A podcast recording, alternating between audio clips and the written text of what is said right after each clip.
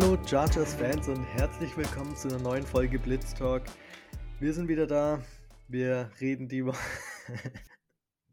es geht schon wieder witzig los hier. Wir haben euch ja schon mal von der Funktion erzählt, dass unsere Bilder manchmal, wenn wir uns sehen, rausspringen aus dem Bildschirm und Basti startet gleich damit rein. Kann also nur eine gute Folge werden. Wir reden heute drüber, wie die letzte Offseason verlaufen ist, über Draft, Free Agency, bewerten das ein bisschen, was man hätte besser machen können, was gut gelaufen ist, was nicht so gut gelaufen ist. Und wir schauen voraus, diese Offseason, welche Chargers-Spieler werden Free Agents, welche haben keine Vertrag mehr und wie sehen wir das so? Wer wird, für, wer wird einen neuen Vertrag kriegen? Wie hoch wird er ausfallen? Und würden wir das so machen oder wollen wir das nicht so machen? Ich bin euer Host, der Finn. Zusammen mit meinen beiden wundervollen Co-Hosts sind Dorian und Basti. Dorian, wir fangen bei dir an. Wie geht's dir? Jo, servus. Mir geht's ganz gut, danke. Eigentlich alles wie immer. Ähm, Super Bowl-Hype haltet sich natürlich ein bisschen in Grenzen. Wir schauen dieses Jahr zum ersten Mal überhaupt, glaube ich, Public Viewing in, in einem Lokal, Leinwand. Ja, schauen wir mal. Klingt begeistert. Basti, wie geht's dir und schaust du den Super Bowl? Ähm, servus, hi. Mir geht's gut, außer dass ich relativ müde bin. Viel, viel zu tun auf Arbeit. Äh, Tochter äh, verlangt viel ab gerade, aber ist alles gut. Ähm, in, Entschuldigung, ich bin von nur aus Versehen auf die, die Taste gekommen. Ich wollte mich nur muten. Ach, das stimmt doch alle gut ein auf die neue ja. Folge. Und ähm, nein, ich, ich glaube, ich werde mir den Super Bowl gar nicht anschauen. Ich, ähm, nee, ich brauche immer die, die Chargers zum, zum Schauen. Ich, ich will emotional dabei sein. Gut, Warte, ich bin das gegen, heißt... die, gegen die Chiefs, das, das würde schon helfen, aber nee, nee, ich schaue mir nicht an. Also Basti hat noch nie einen Super Bowl geschaut, so, weil er nur schaut, wenn die Chargers spielen. Ja, korrekt. Playoffs Football im Januar hat der Basti immer schon frei, das ist schön. Ähm, ja, erstmal vorweg noch ganz kurz, Dorian, dann zu dir, wenn du der Einzige hier mit mir bist, der in den Super Bowl schaut. Äh, ich brauche gar nicht fragen, für wen ihr seid. Das go ist, Birds. Ich, recht klar. Go Birds, let's go. Mhm. Aber was ist dein Gefühl, Dorian? Wer macht es am Sonntag, Sonntagnacht? Boah, ich glaube schon, dass das gutes Spiel wird zum Anschauen, dass es relativ knapp wird. Ich kann es nicht sagen, mit, mit Mahomes weiß das halt wirklich nie, aber die Eagles sind wirklich so, so stark, auch mit der Defense. Ich habe gesehen, die haben jetzt vier Spieler in der D-Line, die, die mehr als 10 Sacks gemacht haben, so what the fuck. Ja, ja, ich habe kein Gefühl, ich hoffe einfach nur. Mein einziges Gefühl ist Hoffnung, dass die Chiefs verlieren. Ja. Ja, das wird zumindest die Offseason ein bisschen versüßen, wenn die Chiefs den Super Bowl verlieren. Und wird auch Chargers-Fans wieder ein bisschen positiver stimmen, was das Ganze angeht. Wir wissen ja, wie wir zum Chiefs spielen. Aber jetzt rein in die Folge. Erstmal schauen wir auf letzte Saison nochmal zurück. Nicht die Saison, sondern die Offseason. Und schauen mal, was da alles passiert ist und wie wir das bewerten würden. Wir fangen in der Free Agency an. Chronologisch gehen wir davor. Und bevor die Free Agency überhaupt angefangen hat, gab es ja das großes, äh, den großen Trade von Khalil Mack kann mich noch gut zurück erinnern. Ich glaube, es war die dritte Blitztalk-Folge. Mhm. Zwei Tage davor haben wir schon jeweils eine Folge rausgehauen. Und dann waren wir so hyped, der Basti und ich, dass wir da gleich nochmal eine aufgenommen haben zu Khalil Mac und haben unsere erste Reaktion gegeben. Jetzt im rückblickend betrachtet nach zumindest einer Season. Basti, was ist da deine Meinung? Wie empfindest du ihn jetzt im Gegensatz zu dem Moment, in dem es passiert ist? Ähm, ja, also ich, was ich halt immer so, so ein bisschen kritisch finde, ähm, jetzt, jetzt, gar nicht nur auf Mac bezogen, sondern allgemein ist ähm, den, den Trade oder den, den, das Signing hart zu feiern, wenn es passiert und dann ein Jahr später sich hinzustellen, ja, es hätte Lesko aber wissen müssen, dass das äh, sich nicht ausgeht. Und ähm, von daher ähm, werde ich da schon ein bisschen vorsichtig sein. Ähm, ich finde ihn immer noch gut, den Trade. Ähm, klar, es ist Khalil Mack jetzt ein, ein Grund, warum wir in, in der Cap-Hit-Hölle sind. Ähm, oder der Cap-Space-Hölle.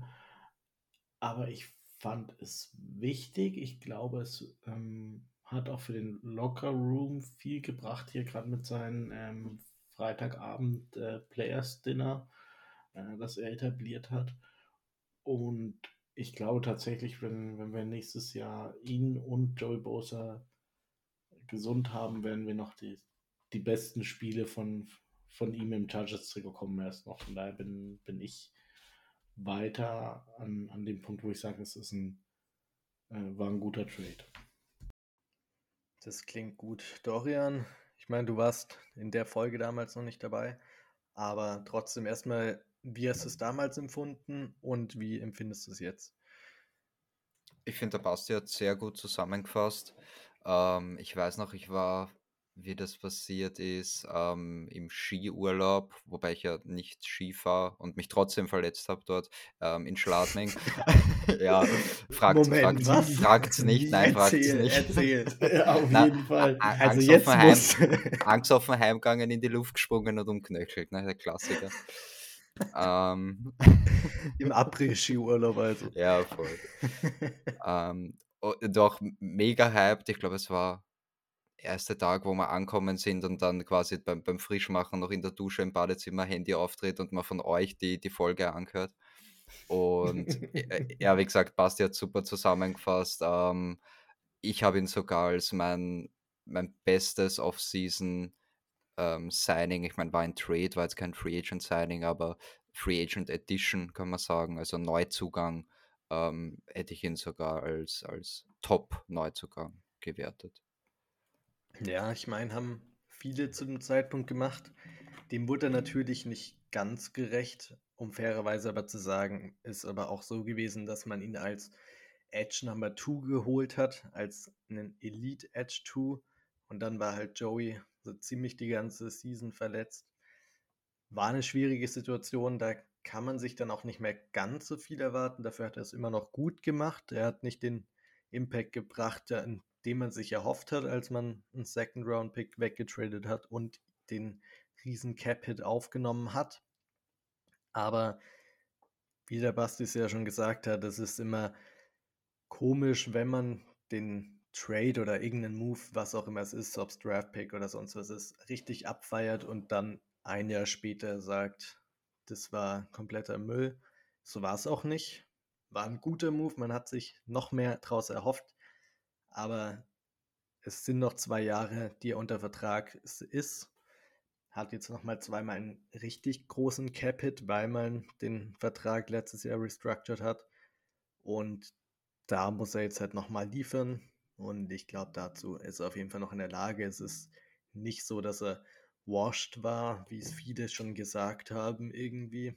Das hat er in vielerlei Momenten gezeigt, dass er noch sein altes Selbst ist. Und ich glaube, wenn Joey auf der anderen Seite steht und er wirklich nur dieser Edge 2 ist, für den man ihn geholt hat, dann kann das richtig gefährlich werden. Also immer noch guter Move. Damals vielleicht noch einen Ticken mehr erhofft. So, der nächste große Move war JC Jackson. Ich meine, da ist es schwierig, jetzt ein Urteil zu fällen, weil er eigentlich die ganze Season verletzt war.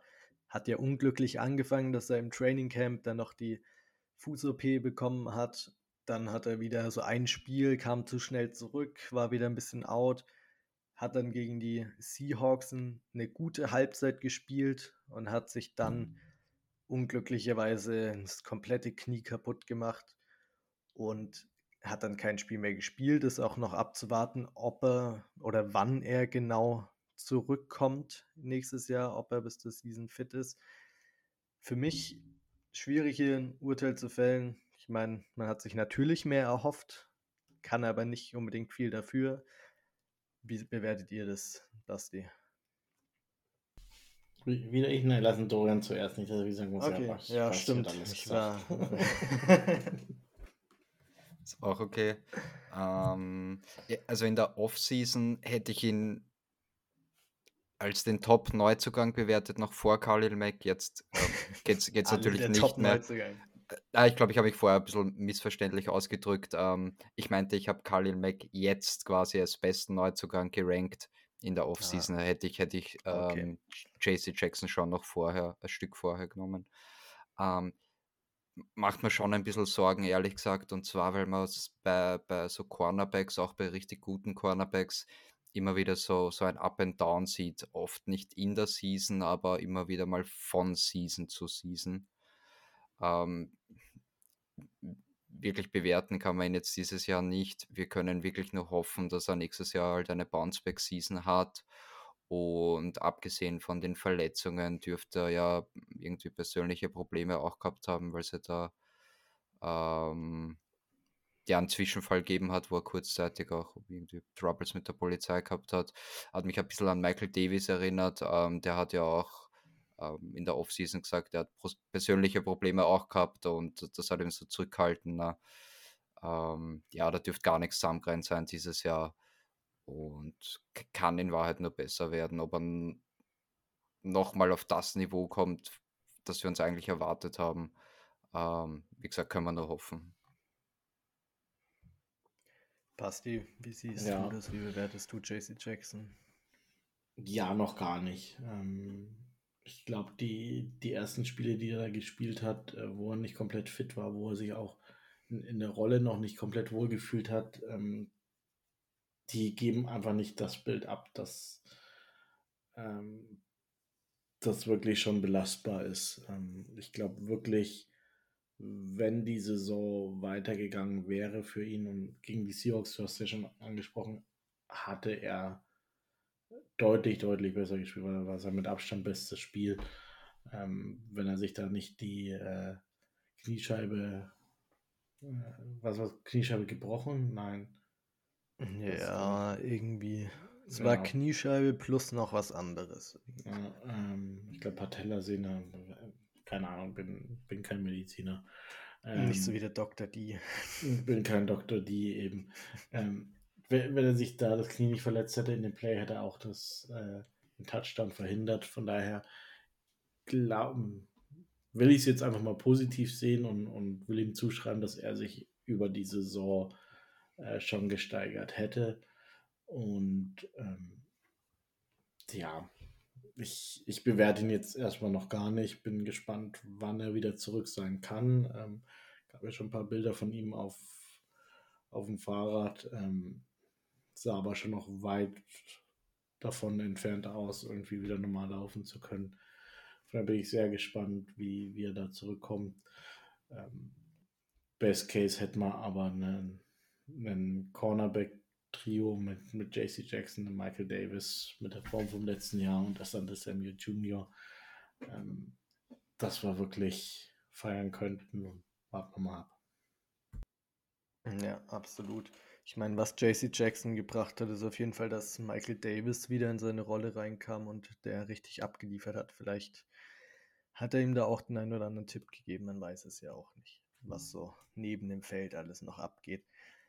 So, worüber ich auch gespannt bin, sind die nächsten zwei Signings, die zwei Defensive Tackles, Sebastian Joseph Day und Austin Johnson, haben ja beide einen relativ großen Vertrag bekommen. Diesmal du nochmal, Basti, als erster wieder.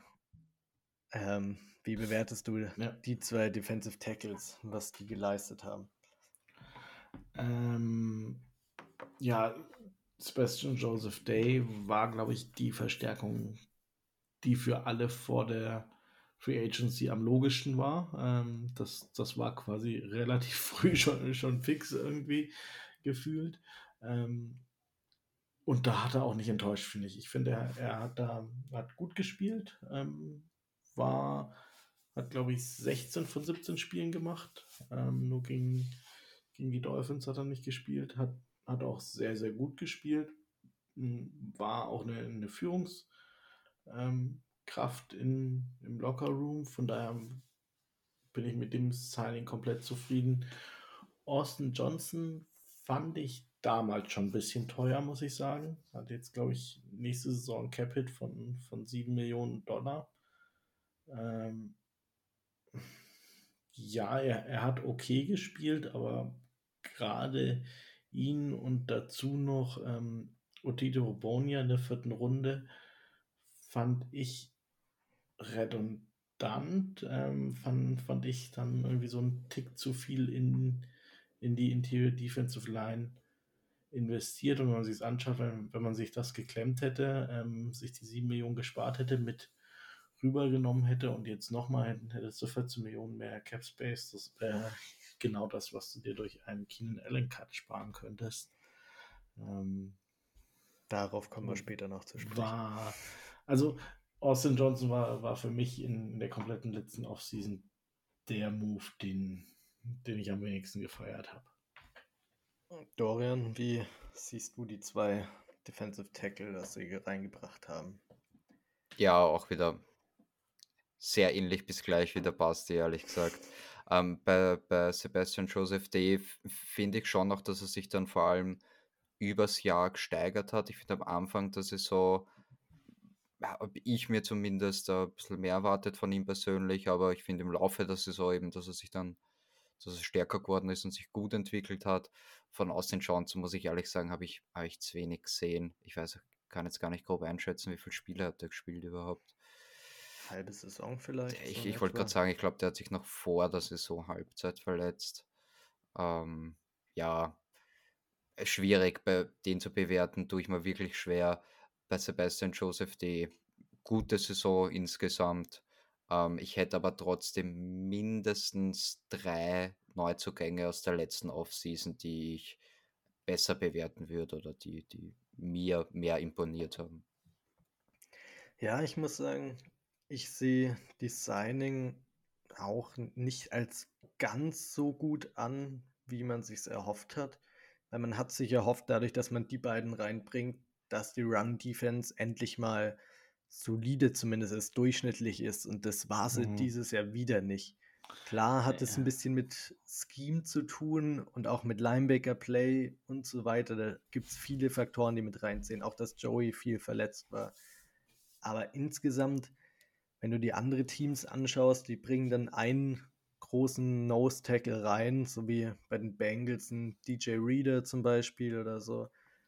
Oder bei ja, okay, ich meine, das sind andere Welten, aber so ein Vita Vea bei den Buccaneers, als der gedraftet wurde, der kam rein und seitdem ist das Team, hat eine gute Run-Defense. Den Impact hat er nicht gehabt, das hat man sich auch nicht ganz erwartet, aber wenn man zwei Spieler für insgesamt 15 Millionen pro Jahr dann verpflichtet, erwartet man sich schon, dass die, die also dass die Run-Defense besser performt, weil es ja auch beides keine Pass Rusher sind. Gegen, für den Pass Rush haben beide relativ wenig gebracht. Hat man auch nicht erwartet, aber da habe ich mir noch ein bisschen mehr erhofft. Und jetzt ist man halt in so einer Situation, was macht man auf Defensive Tackle? Weil man hat viele Ressourcen reingesteckt in die zwei Spieler mit Tito Bone ja auch noch. Aber irgendwie klappt es halt immer noch nicht wirft man das jetzt wieder über den Haufen und probiert es nochmal ja. oder baut man einfach drauf auf? Ja, aber was heißt denn, es klappt nicht, wenn, wenn du mir anschaust, die, die Runs durch die Mitte, die Defense oder die Rush Defense hat ja geklappt. Es ist ja nicht so, dass. War okay, das aber war jetzt auch kein Meisterwerk so. Naja, das, das ist aber auch so, so ein bisschen die Philosophie von, von Brandon Staley. Also du, ja, ja, genau. nie, nie die Number One äh, Rush Defense haben. Das wirst du einfach nicht. Und ähm, ich bin aber trotzdem der Meinung, die, die Interior Defensive Line war, war nicht das Problem der, der Run Defense. Sondern das Problem war, ähm, dass Bosa gefehlt hat. Ähm, dass, dass einfach viele Läufe nach außen gingen, die so mit, mit Bowser in dem, im Line-Up nicht passiert werden. Und da war unsere Schwachstelle und nicht in der Mitte. Von daher, ja, finde ich es jetzt ein bisschen harsh. Äh, die beiden so zu kritisieren, oder ich, ich weiß ja mal schon Mock Trust gesehen, wo, wo die Chargers in der ersten Runde einen Defensive Tackle holen. Das, das ist äh, totaler Schwachsinn. Das wird nicht passieren, weil besser werden wir in der Mitte nicht. Und äh, ich glaube, Brent Staley war mit der Performance zufrieden. Das kann ich mir auch vorstellen, dass er zufrieden war damit. Und wie gesagt, so Scheme spielt da auch viel mit rein, weil du nicht die Top-Run-Defense erwartest. Trotzdem glaube ich, dass du für 15 Millionen pro Jahr und ja, Austin Johnson hat nicht das ganze Jahr gespielt, also, aber kannst du noch, kannst du mehr draus machen, als es letztendlich war. Aber okay, weiter zur nächsten, zum nächsten Spieler. Dorian, was hältst du von Gerald Everett? Gerald Everett hat mir sehr gut, ja, oh ja, kann man schon sagen, kann hat mir sehr gut gefallen. Ähm, richtig gutes Update natürlich über, ähm, über Cook, Nona. Ähm, habe mich fast nicht traut, seinen Namen in den Mund zu nehmen von Basti. ich habe es gewagt. Mir ist sogar der Vorname äh, nicht mehr eingefallen von ihm. So, so sehr habe ich ihn schon verdrängt. Ich finde Everett wirklich cool. Er ist, er ist athletisch, er hat sichere Hände. Ähm, er, er, kann da auch nach dem Catch noch was, noch was rausholen. Ähm, ja, voll. Everett hat mir wirklich gefallen und deswegen auch bin ich eher dagegen. Ich greife jetzt schon ein bisschen vor, einen, einen Tyrant wieder früh zu nehmen im Draft. Ich finde Everett cool. Wie, wieder früh, das ist ja interessant. Naja. Um, ähm, die letzten Teile, die wir früh genommen haben, war, war Hunter Henry und das war, war nicht mal so schlecht. Ja, voll. Also für mich war ja. McKitty auch noch früh. Vor allem, wenn ja, du dir Jeremy Kitty war, war, war, im Tom Telesco Bermuda-Dreieck der dritten Third, Runde, wo, wo nur Scheiß ja, passiert. Ja, also das, äh, das zählt nicht. Es gibt nur äh, erste und zweite Runde früh, dann gibt es äh, ja, okay. Ja. Die, die Clowns-Stunde in der dritten Runde und dann gibt es halt die, die Late, Late Picks äh, 4, 5, 6, 7. Ähm, also ich. Es ist echt jedes Jahr das Gleiche. Es fällt immer so ein Spieler ja. und man denkt sich, ja, nice. Und Tom Telesco. Gibt, gibt eine und, Ausnahme, gibt eine Ausnahme, über die reden wir dann auch noch. Ja, da hast recht. Aber die ist auch schon lang her. Ja. Ähm, Everett, ich, ich weiß nicht, ja, er, er war ein absolutes Upgrade auf, auf Tight End. Ähm, war aber auch eine Zeit lang verletzt und er, er ist ein okayer Tight End. Ähm, hatte seine, seine großen Momente oder hat, hatte seine guten Spiele, ähm, wo, wo, er echt dann auch wütend äh, Yards after Catch rausgeholt hat. Aber wenn wir ehrlich sind, so, so ein wirklicher Go-To-Guy äh, bei Third Down oder so war er nicht und deswegen das Ding ist halt auch, es gibt in Wahrheit nur zwei Elite Titans in, in der NFL und alles andere ist, ist mittel, also die nächstbesten sind dann halt Mittelklasse. Vielleicht drei. Ja, von mir aus drei.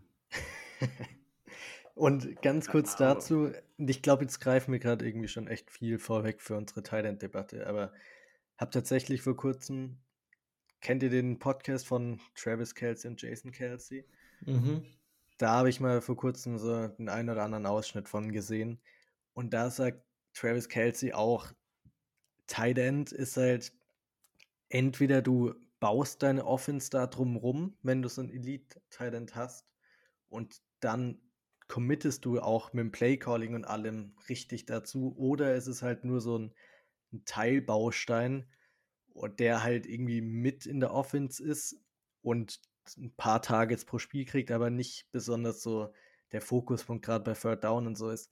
Und das hat er auch so als Begründung genommen, wieso die Titans nicht so viel bezahlt bekommen wie Receiver zum Beispiel, weil das da einfach anders ist. Und mhm. ich fand, dafür hat Gerald Everett für 6 Millionen pro Jahr hat einen richtig guten Job gemacht, um eben einer von diesen nicht elitären Titans zu sein. Okay, pro Weiß nicht, mir, mir, mir, mir war es, also ja, ich, ich verstehe, was ihr sagt und ihr habt auch recht, aber keine Ahnung, ich, ich habe halt noch Herberts Rookie hier im, im Kopf, äh, wie, wie er auf Hunter Henry geworfen hat. Ich, ich habe selbst sein äh, Pro Bowl vom letzten Jahr im Kopf, wo er auf Mark Andrews geworfen hat, wo, wo es um nichts geht, wo, wo, du halt einfach gesehen hast, so, so ein Tight End in der Mitte ähm, ist halt einfach ein, ein ähm, schematischer Vorteil oder ein, ein, ein Players Fit, den der Herbert gut tut, den er zu mögen scheint. Und da, da war mir Everett zu wenig. Ich finde es immer cool, wenn wir nicht einer Meinung sind eigentlich. Weil ich, ich, ich weiß nicht, ich finde es so viel besser war Hunter Henry jetzt auch nicht als Jared Everett. Und vor allem, ich weiß nicht, du tust so, also für mich kommt so, ich, besser schon, aber jetzt nicht so krass viel besser. Und Rookie, Rookie Quarterbacks werfen wir halt gern auf die Titans. Das ist halt auch einfach. Das ist halt so. Ja, hast warte, ich gucke gerade mal nach den Stats. Schau mal die Stats. Ja, Schau mal die Stats. Sehr ja. voll. Jetzt Wie gesagt, sicher, sicher, sicher besser, aber jetzt nicht, dass du sagst, okay, Henry war dieses Elite-Level und, und Everett dann halt nur noch Mittelklasse. Also in 14 Spielen, die er 2020 mhm. gespielt hat in seiner Rookie-Season von Herbert, hat er 93 Targets bekommen für 60 Catches, 613 Yards und 4 Touchdowns. Warte, einen Moment, ich suche Jared Everett noch raus. Ich habe schon wieder vergessen. Jared, 93 Targets ist schon Jared, ordentlich. Jared Everett hatte 58 Catches bei 87 Targets, vier Touchdowns, 555 Yards bei zwei Spielen mehr. Das ist sogar zwei, besser. Zwei, zwei Spiele mehr. Ja. Okay, aber, aber das Target-Catch-Verhältnis, glaube ich, ist wesentlich besser. Also, wie gesagt, so viel Unterschied ist jetzt auch nicht. Nein, ist, also ich meine. zwei Spiele mehr und hatte weniger Yards. Wie, wie, wie ja, viele Touchdowns hatte Hunter Henry? Gleich viele, vier jeweils. Und das hat, ja, ich meine, zwei Spiele mehr oder weniger, ja, kann man jetzt runterrechnen und sowas, aber bei sind vielleicht zwei oder drei Targets mehr pro Spiel. So grob. Was, der Basti guckt total. Ich kommt bei, bei 93 Targets nicht ganz hin, ne. Also, ich also, also, auf jeden Fall der Unterschied zwischen Hunter Henry und Jared Everett war jetzt nicht gigantisch groß. Es war ein Unterschied da, aber er war jetzt nicht riesig. Und zu deinem Pro Bowl-Punkt ganz kurz, da sind wir bei Mark Andrews bei einem von diesen drei elitären Titans. Ich vermute mal, dass der Dorian den auch da mit reinzählt. Für, für, für mich gibt es halt äh, zwischen den, den großen drei und, ähm, und der, der riesigen grauen Masse an Tight Ends gibt es für mich halt noch so eine Zwischenstufe, die, jetzt vielleicht auch gerade die, diese Saison gar nicht unbedingt besetzt ist, aber ähm, wo, wo sich schon Tight Ends noch bewegen können. Und ähm, Everett war es halt definitiv nicht. Ja, er, er war in Ordnung, für, für das Geld war er in Ordnung. Ähm, darfst du auch nicht vergessen bei, bei den Zahlen, die er vorgelesen hat, äh, dass, dass, er teilweise die, die einzige Weapon war, die, die Justin Herbert hatte. Ähm,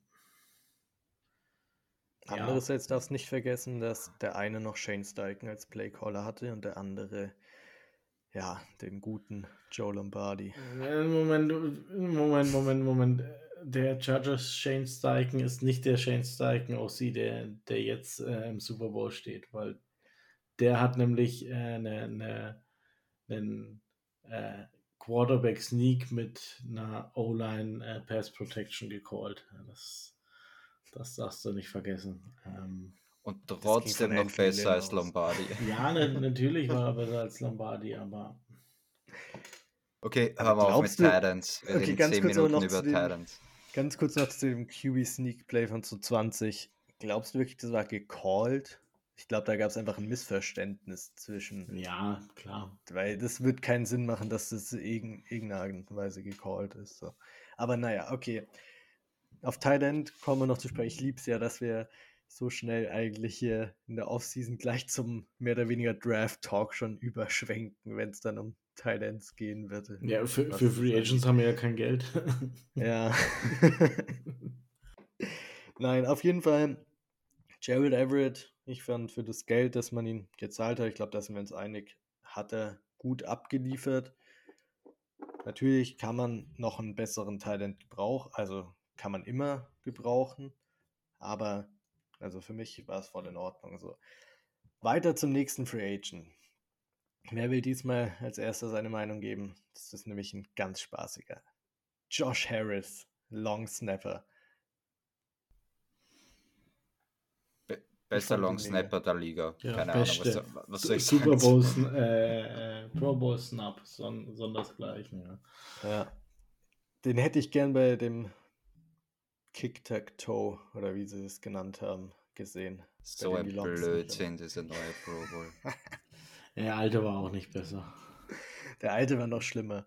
Sie, sie, sie sollen es einfach lassen mit dem Spiel. Ja. Vor, vor, allem, weil, weil halt dann echt so ein Scheiß dazu Und kommt. Dass, wirklich, dann, äh, dann machen sie solche, solche lustigen, solche lustigen, solche lustigen ähm, Segmente und ähm, Wettbewerbe und immer noch keinen Weitwurf. Das, was jeder sehen will, dieser scheiß Weitwurf-Wettbewerb. Um fair zu sein, dieses Jahr hätte es auch keiner sehen wollen zwischen Tyler Huntley und Derek Carr.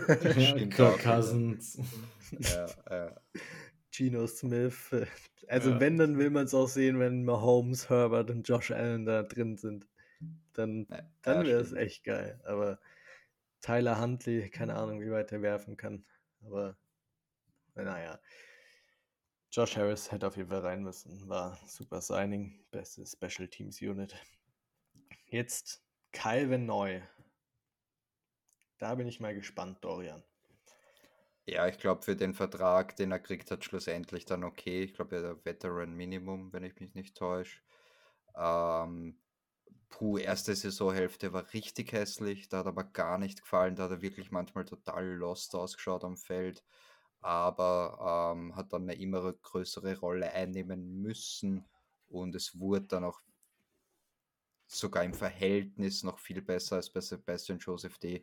Im Laufe der Saison einfach besser und zum Ende hin hat er dann doch auch seine Big Plays gemacht. Absolut. Ja. Ja, und Basti, denkt dran, nichts vorweggreifen, weil wir kommen auch noch, noch mal drauf zu sprechen später in der Sendung hier, ob wir ihn resignen wollen oder nicht. Ja, nee, an, an sich, äh, Dorian hat recht, war am Anfang sicherlich eine Enttäuschung.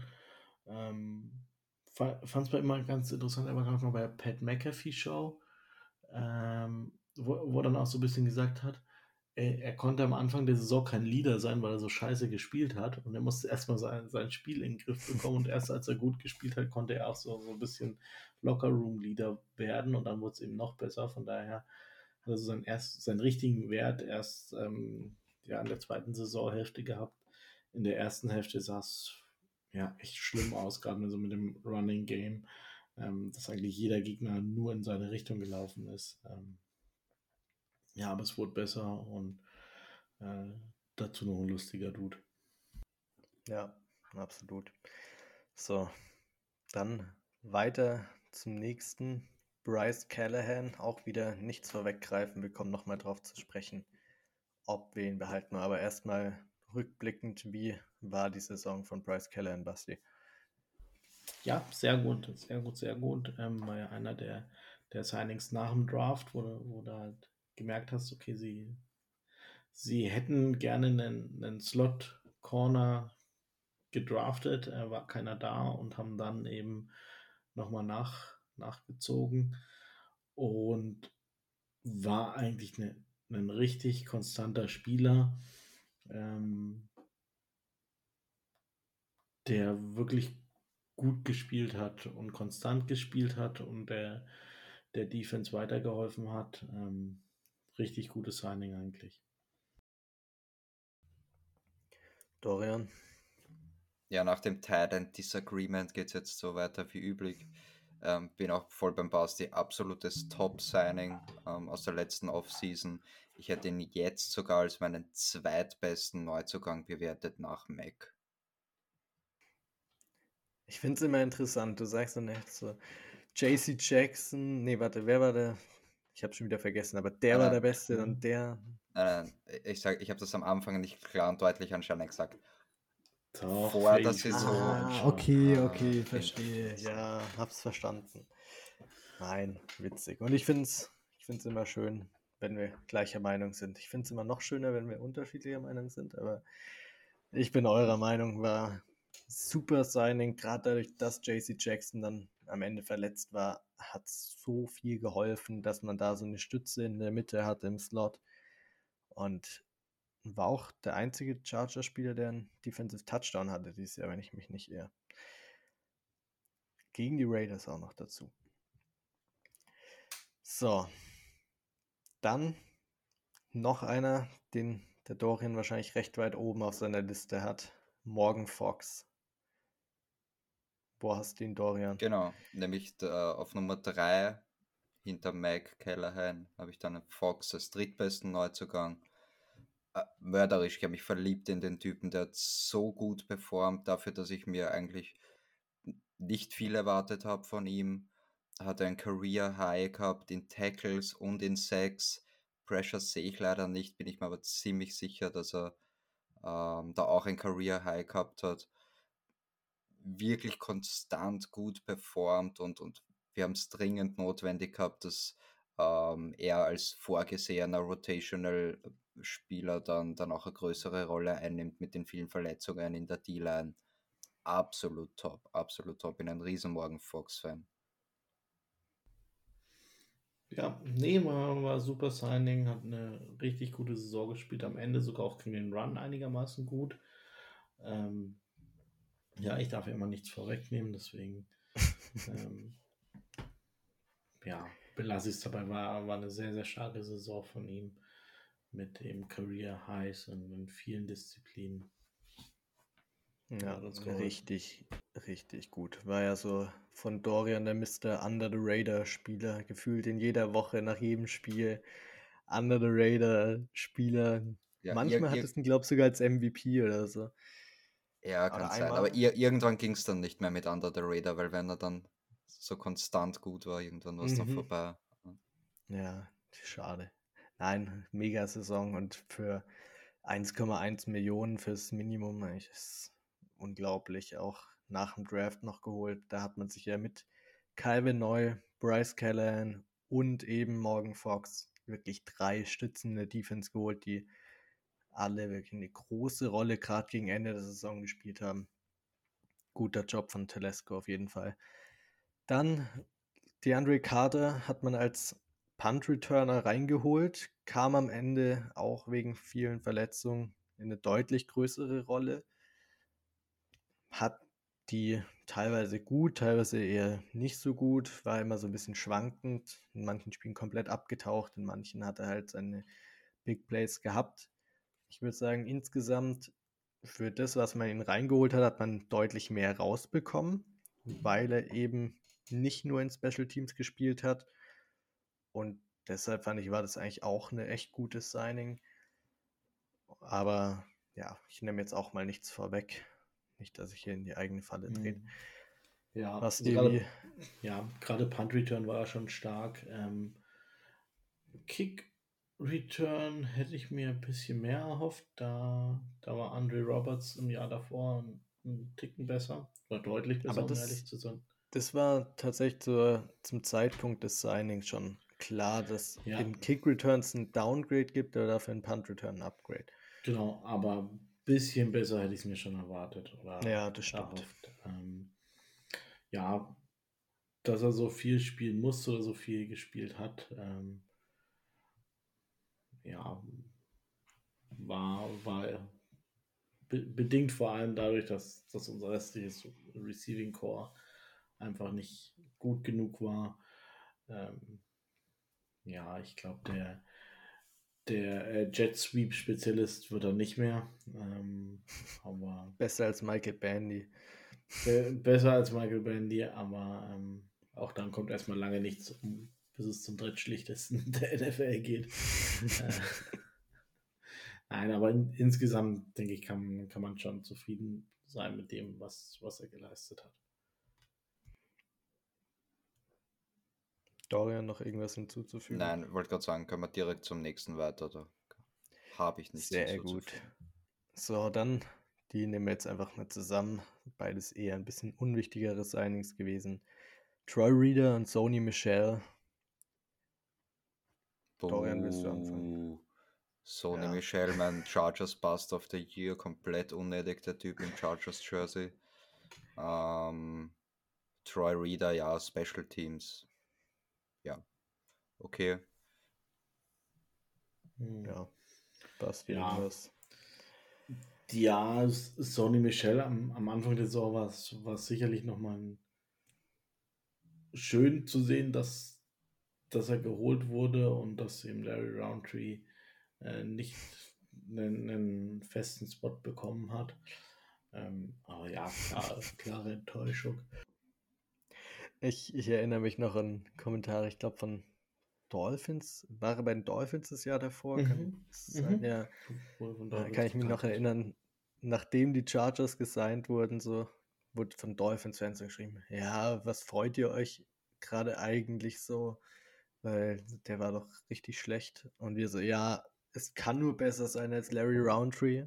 Und das war's, aber es war trotzdem richtig schlecht. Also irgendwie hatten beide Seiten ein Recht und ja, insgesamt ein Signing zum Vergessen. Und Troy Reader, Special Teams, sicherlich eine wichtige Rolle gespielt, aber mehr halt auch nicht. Deshalb, ja, haben wir über alle geredet. Nope. Achso, willst du noch über Chase Special, Daniel reden? Special Teams Scott. Oh, J.K. Scott, Tatsache. Den hatte ich tatsächlich jetzt nicht auf meiner Liste stehen. Was da los? Shame on you. Junge. Shame on you. Gut, dass wir Detective D da haben. ja, J.K. Scott, Hangtime Goat. Genau, wie, wie könnte ich auf den Hangtime Goat ähm, vergessen? Nein, die, die ganze Special Teams Unit ist äh, turned around sozusagen. Ähm, ich habe ich hab überhaupt noch nie so eine gute Chargers Special Teams Unit gesehen und da tragt natürlich ähm, der Coach Ficken den, den größten Teil dazu bei, aber J.K. Scott spielt da auch eine sehr wesentliche Rolle. Ähm, top, top Signing, unser, unser Franchise-Panther, J.K. Scott. Ja, ich, ich, ich feiere ihn schon überhaupt dafür, dass wir in den Preseason Games, äh, wurde ja auch wieder im Kopf langsam, um wann wieder aufgewacht sind, um Preseason zu schauen, dass, dass ja. wir dann alle drei da saßen mit, mit der Stoppuhrfunktion am Handy und gestoppt haben, wie lange die Hände da, dafür feiere ich ihn und ähm, ja, son, sonst hat er auch gut gespielt, aber dass der mich so die Preseason versüßt hat. Ja. Das war echt ein Highlight. Machen wir das eigentlich dieses Jahr wieder oder wissen wir mittlerweile Auf einfach, dass Fall. er geile ja, Hangtime hat? Das, oh ja, das haben wir eh zu sehr abflachen lassen. Voll. Aber Hangtime Gott, das ist richtig nice. Also, wie konnte ich den vergessen? Tut mir ganz arg leid. Aber jetzt, Dorian, haben wir alle, oder? Ich glaube ja, wenn wir ihn vergessen haben, dann war der unnötig. Ich hätte sonst Jer noch hier Jerry so Christian während der Saison. Ja, und ich hätte noch so Christian Covington auf der Liste, der ja, resigned wurde. Ja. Die, ich hätte noch ja. dicker die Kicker notiert, aber das war halt auch so ein In-Season-Signing. Ähm, ja. Wir sind jetzt eh schon eine Dreiviertelstunde drin, machen wir lieber weiter. Genau. Okay, bevor wir zu der diesjährigen Free Agent Class kommen, erstmal noch einen ganz kurzen Blick. Oh nein, bevor wir zum Draft kommen überhaupt, ganz kurz, was ich noch ansprechen wollte. Ich lasse euch einfach mal hier die ganzen Namen da, die letztes Jahr gegangen sind von den Chargers zu anderen Teams und ihr könnt gerne dann euch ein, zwei rauspicken, über die ihr noch reden wollt, die man vielleicht gerne behalten hätte. Nämlich Ujena Nwosu, der für knapp 10 Millionen pro Jahr zu den Seahawks ist. Dann Kaiser White für 3 Millionen pro Jahr. Tut immer noch weh. Linval Joseph, Kyler Fackrell, Scott Quessenberry, Justin Jackson, Justin Jones, Michael Schofield. Irgendjemanden, über den ihr da noch reden wollt, dem ihr stark hinterher trauert, außer Kaiser White. Ich meine, da wissen wir es alle. Ähm, Scott Quessenberry hat in seinem Twitter-Profil immer noch äh, ein Chargers-Trikot an. Und auch der, der Header ist äh, immer noch von den Chargers, fand ich sehr interessant. Nee, Vielleicht sonst kommt ich, er ja zurück. Wer weiß, ich, aber ich möchte eigentlich überhaupt nicht mehr über die letzte Saison reden, von daher spare ich mir jeglichen Kommentar. ja, da versuche ich kurz zusammenzufassen. Kai Sia ist eh offensichtlich, denn das war uns gleich klar, dass, ja, dass, dass wir das anders gemacht hätten. Ähm, und Nwosu dann jetzt rück, rückblickend natürlich auch, wobei das wäre halt einfach nicht drin gewesen, auch finanziell mit den ähm, mit dem, was du investiert hast letzte Offseason. Hat ein Top-Jahr gespielt bei den Seahawks. Ähm, hätten wir auch gut brauchen können, dann mit den vielen Verletzungen in der D-Line. Aber ja, was, was soll's. Ja, Und Scott halt einfach, einfach weil er ein Chargers-Fan ist. Absolut. Ich meine, bei Quesenberry war es der Fall, dass du ihn eigentlich nicht halten konntest, weil er halt in der Situation mit Corey Lindsley keine Aussicht auf Spielzeit hatte und bei den Texans eben schon. Und bei Jenna Nwose war halt das Problem, dass du ihn mehr oder weniger nur behalten konntest, wenn du Khalil Mack nicht geholt hättest. Und ich glaube, zu dem Zeitpunkt waren wir auf jeden Fall alle froh, dass wir Khalil Mack auf der anderen Seite von Bosa haben. Auch wenn Jenna da eine richtig starke Season in Seattle gespielt hat. So, Jetzt noch einen kurzen Blick auf die letzte Draft Class. Einmal durch. Wir haben ja letzte Woche schon über Offensive und Defensive Rookie of the Year geredet und viele Spieler, die sehenswert waren, kommen jetzt auch nicht dazu. Aber erste Runde Zion Johnson, dann die schöne äh, Clowns dritte Runde JT Woods, Vierte Runde Isaiah Spiller, Otito Ogbonia in der fünften, dann die zwei Sechstrunden-Picks, Jamari Salia und Josiah Taylor. Siebte Runde Dean Leonard und dann mit dem letzten Pick natürlich den Goat, Sander Horwath, Fullback. Mega. Kurz, kurzer Rückblick, wie würde dir das jetzt nach einer Season, ich weiß, es ist eine, eigentlich noch deutlich zu früh, um eine Rookie-Class zu bewerten, aber nach einem Jahr mhm wie würdet ihr die Rookie Class von Tom Telesco bewerten? Basti. Ja, also sein war ja, glaube ich, auch den, den Pick, den, den wir beide wollten, zumindest den, den ich wollte, den, den haben wir bekommen. Ähm, jetzt, wenn man so, so ein bisschen raushört aus ein paar Interviews, ich glaube, wenn der ein oder andere Wide Receiver da gewesen wäre, hätten sie wohl damals schon einen Wide Receiver genommen. Ähm, ja, aber er hat gut gespielt, ähm, war, war ein gutes Signing. Ähm, quatschig wird es halt dann äh, mit, mit JT Woods, äh, mit Spiller, der keine Chance bekommen hat, mit Obonia, der wie gesagt so ein bisschen redundant ist. Und was heißt ein bisschen redundant, der, der ein Luxuspick war, der, der dir jetzt gefehlt hat. Wenn du da einen Wide Receiver äh, genommen hättest, wärst du jetzt vielleicht eher in der Situation, proaktiv handeln zu können. Ähm, also mit, mit dem Running Back, ja, wenn, wenn du da irgendwie einen, noch einen Tackle Prospect genommen hättest, ähm, wärst du halt jetzt flexibler. Ähm, so, so bist du es halt nicht, weil, weil du da diese Picks gemacht hast und äh, die müssen halt jetzt ähm, einen großen Schritt machen, JT Woods und Isaiah Spiller, ähm, und müssen jetzt in, in Jahr zwei relevant werden. Sonst wird es ganz schwer für die Chargers dieses Jahr ähm, wieder einen, einen Super Bowl, äh, einen, einen Playoff-Kader zu haben. Dorian, kurze Bewertung zur Draft Class. Ja, außer sie, sie nailen jetzt diesen Draft komplett, dann kannst du es kompensieren, aber ist, ist halt leicht unwahrscheinlich. ähm, ja, passt jetzt gut zusammen, gut zusammengefasst wieder mal. Ähm, ich mache es jetzt einfach so, weil ich lustig bin und das vorher so aufgeschrieben habe mit, mit Noten. Ich gebe Sion ein B+, ähm, JT Woods und Isaiah Spiller glatt eine, ein F, einfach weil man nichts gesehen hat von denen. Obonia ein C-, ähm, Jamari Salia ein A-, einfach weil, ja, sechste Runde, das, das war halt der Wahnsinn. Wenn er in der, weiß ich nicht, dritten, vierten Runde genommen, also gedraftet worden wäre, hätte er kein A bekommen. Ähm, Jasier Taylor, schwierig, B, ähm, hauptsächlich wegen Special Teams und weil er dann Ende der Season ähm, auch wegen Verletzungen ähm, doch mal starten durfte, noch vor Dean Leonard, deswegen kriegt er nur ein C plus in Klammer und Sander Horvath ein B minus. Hey, was soll denn das Ja, jetzt hier? gut, gut, dass wir nicht äh, die, diese Draft Class vorschnell bewerten wollten. Okay. Sander Horvath, nur ein B minus. Mann, Mann, Mann. Ja, nein, hat der Dorian und der Basti beide gute Punkte gebracht, auf jeden Fall. Ich meine, bei JT Woods wird es eine sehr wichtige Saison, kommen wir gleich auch drauf zu sprechen, wieso.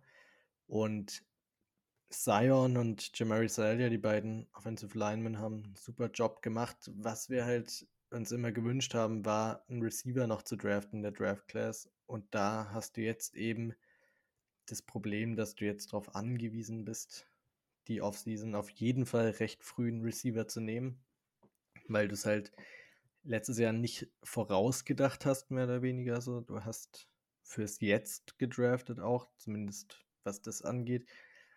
Hast dann halt nicht einen Impact bekommen von einem Isaiah Spiller, den du dir erhofft hast. Von den Cornerbacks, ich meine, gerade ein Jesse Taylor bin ich echt sehr zufrieden. Ich glaube auch, dass der, ich weiß nicht, ob dieses Jahr schon oder erstes Jahr drauf, aber eine echte Rolle da als Slot Corner reinwachsen kann. Hat schon gute Anzeichen gezeigt. Und es war nicht sicherlich nicht die beste Draft Class, auch nicht die beste von Telesco und generell in der NFL sowieso nicht. Aber ich meine, man hat zwei echte Impact-Spieler da in der Offensive Line bekommen. Und dann hat man so ein bisschen Verletzungspech, so was Ogbonia angeht und so. Und eben noch ein bisschen abwarten bei ein paar anderen Spielern. Nach einem Jahr schwierig zu bewerten. Aber nach dem Draft sah es auf jeden Fall besser aus. Ich meine, da ist man immer hyped über jeden Pick und redet sich alles irgendwie schön und sieht den Plan vom GM und so.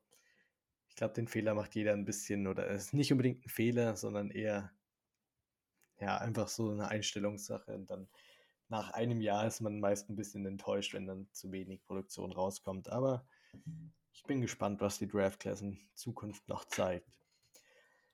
So, Basti, jetzt ist der Moment gekommen. Wir haben, glaube ich, alles aus dem letzten Jahr jetzt Wunderbar. endlich abgehakt und können jetzt komplett vorausschauen. Haben ja letzte Woche schon den Review zur Saison gemacht, jetzt zur letzten Offseason. Und jetzt kommen wir endlich in die Cap- äh, Cap-Hölle. jetzt können wir endlich im Hier und Jetzt drauf schauen, wie wenig Geld die Chargers zur Verfügung haben. Mhm. Und damit kommen wir nämlich zu den anstehenden Free Agents für dieses Jahr. Und es sind einige, ich meine, wir haben es gerade eben ja auch gesehen, dass viele Einjahresverträge unterschrieben wurden von Spielern, die auch einen echten Impact gebracht haben. Da stehen jetzt natürlich die Entscheidungen an, ob man das verlängert. Wahrscheinlich kriegen die meisten ein bisschen, zumindest die, die gut gespielt haben, eine kleine Gehaltserhöhung, vielleicht auch eine große Gehaltserhöhung beim einen oder anderen. Aber darauf kommen wir jetzt zu sprechen und wir fangen bei einem an, über den wir vorhin schon geredet haben, mit Kyle Neu. Erstens die Frage, die wir uns jetzt immer stellen, ist, glaubt ihr, werden die Chargers den Spieler resignen? Dann zu, in welchem Preisrange? Und wie würdet ihr damit umgehen mit der Situation? Würdet ihr den Spieler behalten wollen oder nicht? Dorian, willst du anfangen? Ja, gerne, weil, Noy. ja, gerne, weil ich deinen, deinen Plan jetzt äh, ein bisschen durchkreuze. Ich, genau. Ähm, momentan kannst du, kannst du gar niemanden resignen, weil du kein Geld hast. Du bist minus 20 Millionen drüber im Minus sozusagen und musst halt erst einmal Cap, Cap Space freimachen, ähm, damit du überhaupt irgendwen unter Vertrag nehmen kannst, weil du hast quasi kein Budget momentan. Du bist über dieser Budgetgrenze drüber. Ähm, und vielleicht wollen wir da jetzt noch kurz, bevor wir auf die einzelnen Spieler, auf, auf, die, auf die Keenan, ähm, diese Trade- oder Cut-Gerüchte eingehen. Und zwar genau aus diesem Grund, wegen dieser Cap-Hölle, ähm, gibt es ja diese, diese Gerüchte, ähm, die ja auch nachvollziehbar sind, eben wegen dieser Budgetsituation. Ähm, Siehst ich du muss mal. sagen, Blitz, Blitzdog hat einen neuen Host. Mhm. Nein, aber sehr gut, Dorian. Finde find ich auch. Hervorragend. Ja, dann, dann schließe ich da gleich noch an. Riesenabfuck natürlich. Also ähm, ich, ich kann mich absolut nicht damit anfreunden, Keenan loszuwerden, egal ob man ihn jetzt traded oder cuttet, wäre natürlich absolute Katastrophe. Ich weiß, er nimmt viel Capspace ein und wie gesagt, wir, wir müssen da irgendwas freischaufeln. Aber Keenan geht halt so gar nicht. Das, das tut richtig weh. Ich habe es kurz vor der Aufsage gesagt, dann habe ich wieder zwei Wochen so eine richtige Depri-Phase, wenn, wenn Keenan irgendwo anders, irgendein anderes Jersey überziehen muss.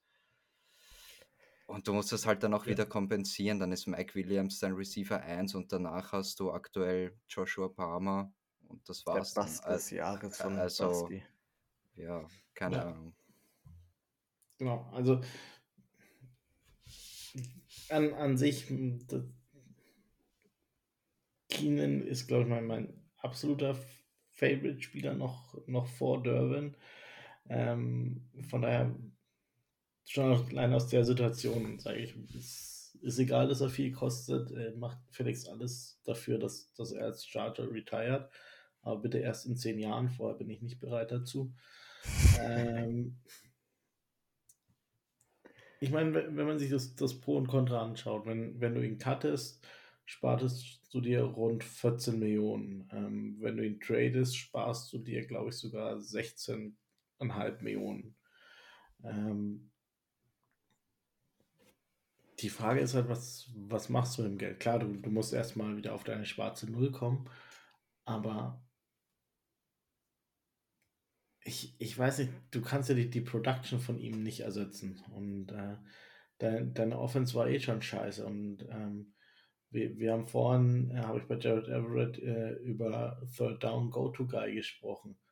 Wenn Keenan Allen weg ist, we, wem wirfst du den Ball bei, bei dritter Versuch und fünf äh, zu, wenn, da bekommt Eckler 300 Targets nächstes Jahr. Ja, aber ich meine, ja, bei, bei Dritter und Sieben, Dritter und Acht, Dritter und Neun halt ist es bei Eckler auch nicht mehr, kannst du ihm auch nicht mehr den Ball zuwerfen. Mike Williams war nie die, dieser Third Down Receiver. Äh, Joshua Palmer hat, äh, hat auch gezeigt, dass er es nicht ist. Vielleicht auch noch nicht ist äh, oder noch nicht war. Aber willst du dich darauf verlassen? Willst du dich darauf verlassen, dass du an 21 im Draft jemanden draftest, der es sein kann. Also von daher, so viel Spekulation es auch da gibt und so, so sehr man die auch führen muss, weil, weil es nun mal eben der, der schnellste Weg ist, Richtung schwarze Null zu kommen beim, beim Cap. So wenig Sinn macht es halt einfach. Ja, es ist, also es ist schön, immer wenn man sich überlegt, okay, man cuttet ihn, man hat wieder Geld, um andere Spieler zu resign und sein, was auch immer. Aber dafür hat man halt den besten Playmaker in der Offense, vielleicht Austin, mhm. einen von den zwei ist es, hat man nicht mehr und muss das dann kompensieren. Ich meine, man kann so Okay, das steht bei Keenan eh nicht zur Auswahl, aber so wie die Vikings es vor zwei, drei Jahren gemacht haben, dass sie Stefan Dix weggetradet haben, haben einen First-Round-Pick dafür gekriegt und dann Justin Jefferson. Aber das Ding ist, das klappt nun mal nicht. Also du kannst nicht davon ausgehen, dass du es so machst. Schau dir die 49ers an, traden DeForest Buckner weg, kriegen einen First-Round-Pick zurück, holen Javon Kinlaw, der mehr oder weniger ein Bust ist. So andere Position, gleiches Prinzip. Und die Tendenz ist. Ganz anderes Prinzip. Was meinst du realistisch, was du für Keenan Allen bekommst? Ja, ich sage ja, bei Keenan stellt sich die Debatte ja nicht mal. Hm. Das kommt ja noch dazu. Aber so würdest du es dir vorstellen, dass du ein First Round, also du kriegst was zurück oder in dem Fall kriegst du es nicht zurück, aber holst dann 21 trotzdem eben den direkten Nachfolger. Hm. Und das klappt eben in den meisten Fällen nicht. Und für Keenan kriegst du ja nicht mehr was zurück. Ja. Und dann stellt sich die Frage so, ja, du draftest dann jemanden an 21. Wenn es klappt, ist jeder freut sich, toll, macht deine Offense nicht besser. Bleibt auf dem gleichen Niveau im Idealfall. Also es kann gar nicht besser mhm. werden, weil ein Rookie Receiver auf keinen Fall besser spielen wird als ein Keenan Allen. Und ja. im realistischsten Fall wird es eben deutlich schlechter, weil du vielleicht so ein Traylon Burks mäßige Rookie Season kriegst, wo er ein, zwei gute Spiele hat und der Rest der Saison mhm. halt ziemlich untergeht. Und dann hast du ein wirkliches Problem, weil so gut ist deine Offense nicht, so gut ist Mike Williams nicht, dass, er, dass man das kompensieren kann. Ja. Und du, du darfst ja einzig vergessen, klar war, war, war er lang verletzt letzte Saison. Ich meine, da, da war es unglücklich, dass dann die Behandlung nicht angeschlagen ist, bla bla bla, ja, ja, da. Ähm, aber als er dann zurückkam, was, was der da gebombt hat, äh, da, da, war er ja wirklich im, im, letzten Drittel der Saison, war, war er ja ein, rein von den Stats her ein, ein Top 5 Receiver. Und äh, meine, wir, wir, reden jetzt nicht über einen, einen, Spieler, der jetzt komplett washed ist und den, den wir unbedingt loswerden müssen, sondern es ist ein Keenan Allen ist immer noch ein Spieler, der, der noch ein bis zwei Jahre Prime hat. Und ähm, du willst jetzt Justin Herbert die, diese Prime-Jahre von von Keelan Allen nehmen. Äh, es ist halt einfach irgendwie, mach was anderes, um, um dein Cap äh, grün zu bekommen, aber nicht das. Ja. ja, und du bringst ja auch gerade einen neuen Offensive Coordinator rein, der in seiner Eröffnungspressekonferenz gleich mal von Keenan schwärmt und wie gut er da bei Third Downs ist und so weiter. Und dann willst du es deinem neuen Offensive Coordinator gleich wegnehmen, mhm. so den besten Spieler es macht also, einfach keinen Sinn. Also. Genau. Ich, ich kann mir nicht vorstellen, dass, dass sie bei, bei dem Interview nicht über Keenan Allen gesprochen haben. Oder an, andersrum, wenn Telesco vorgehabt hätte und, und Staley vorgehabt hätte, äh, Keenan zu cutten, dann hätte es äh, nur in, im Jobinterview schon erfahren. Ich glaube nicht, dass dass er diesen Job annimmt und jetzt von, von Tom Telesco äh, überrascht wird, dass, dass sie ihn auf einmal cutten, obwohl er ihn fest als Baustein einplant. Und wenn er ihn aber nicht als Baustein einplant, dann reden weder Tom Telesco in, in seiner Abschlusspressekonferenz so über Keenan noch äh, Moore in, in seiner Antrittspressekonferenz. Bei dem Punkt stimme ich dir voll zu.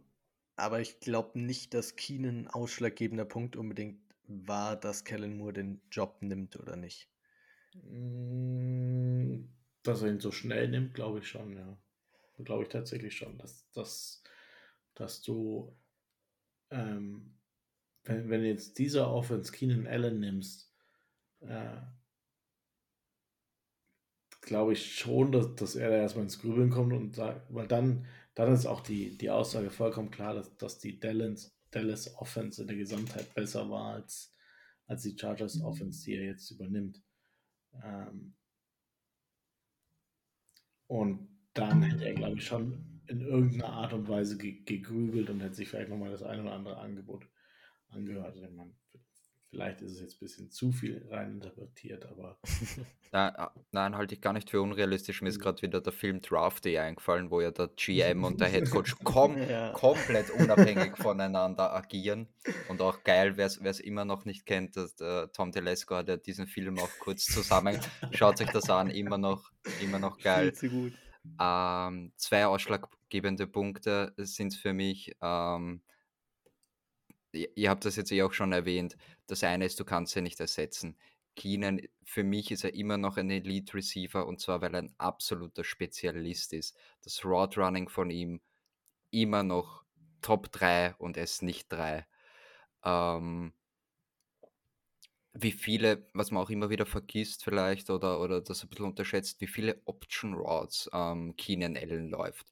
Der, das sucht sich quasi die, die Freiräume in der Verteidigung und, und Herbert weiß das und die, diese, diese Chemie, diese Connection, die kannst du mit einem Rookie oder auch mit einem anderen Spieler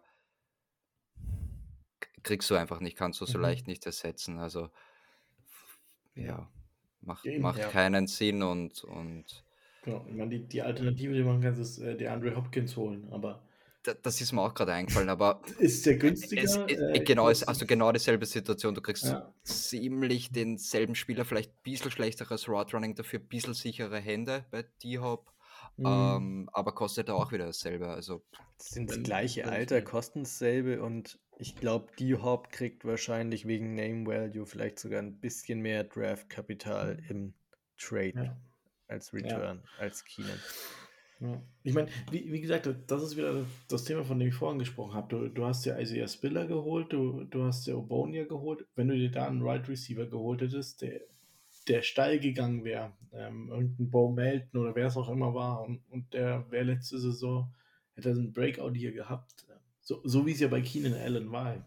Damals, als Keenan gedraftet wurde, hatten die Chargers einen, einen richtig starken äh, Wide Receiver Room und er wurde in der dritten Runde gedraftet, proaktiv, obwohl du da überhaupt kein Need hattest, aber er, er war halt da und ähm, dann hattest du ihm da die Möglichkeit, ähm, frühzeitig die, die Weichen zu stellen äh, auf dem Abgang von, von Malcolm Floyd und wer, wer es alles war. Und das hast du aber im letzten Jahr oder im vorletzten Jahr nicht gemacht und ähm, deswegen ist es jetzt halt alternativlos, dass du ihn behalten musst und wahrscheinlich trotzdem noch einen Wide Receiver in der ersten Runde draften musst. Ich glaube, sie haben sich ein bisschen erhofft, dass Josh Palmer diesen Step machen wird in dem Ja. Jahr, aber sie haben sich zu sehr darauf ausgeruht, dass sie einen Spieler geholt haben, der in seiner Rookie-Season auch nicht wirklich super viel gezeigt hat. Da musst du halt richtig dranbleiben und eben noch einen dazu nehmen, falls es bei Josh Palmer, so wie es jetzt halt war, nicht so perfekt geklappt hat, wie es dir erwartest, weil, sind wir mal ehrlich, von einem Drittrunden-Pick kannst du dir auch nicht so viel erwarten, dass er dann nach zwei Jahren Keenan Allen unbedingt ersetzen kann. Da musst du halt ein paar mehr Shots nehmen. Haben sie nicht gemacht und jetzt sind wir halt in der Situation, du kannst ihn eigentlich nicht cutten, nicht traden, so wie wir es gerade besprochen haben, aber ganz rein theoretisch, was glaubt ihr, würde als Return drin sein für einen 30-jährigen Receiver wie Keenan Allen, der jetzt nicht mehr Top 10 ist, aber definitiv noch ein sehr guter Receiver One ist? Was glaubt ihr, könnte man da als Return kriegen von einem Team, das einen Receiver braucht? das, das Ding ist halt auch, du musst halt auch ein Team finden, das, ähm, das, das es sich ähm, leisten kann und will. Bears.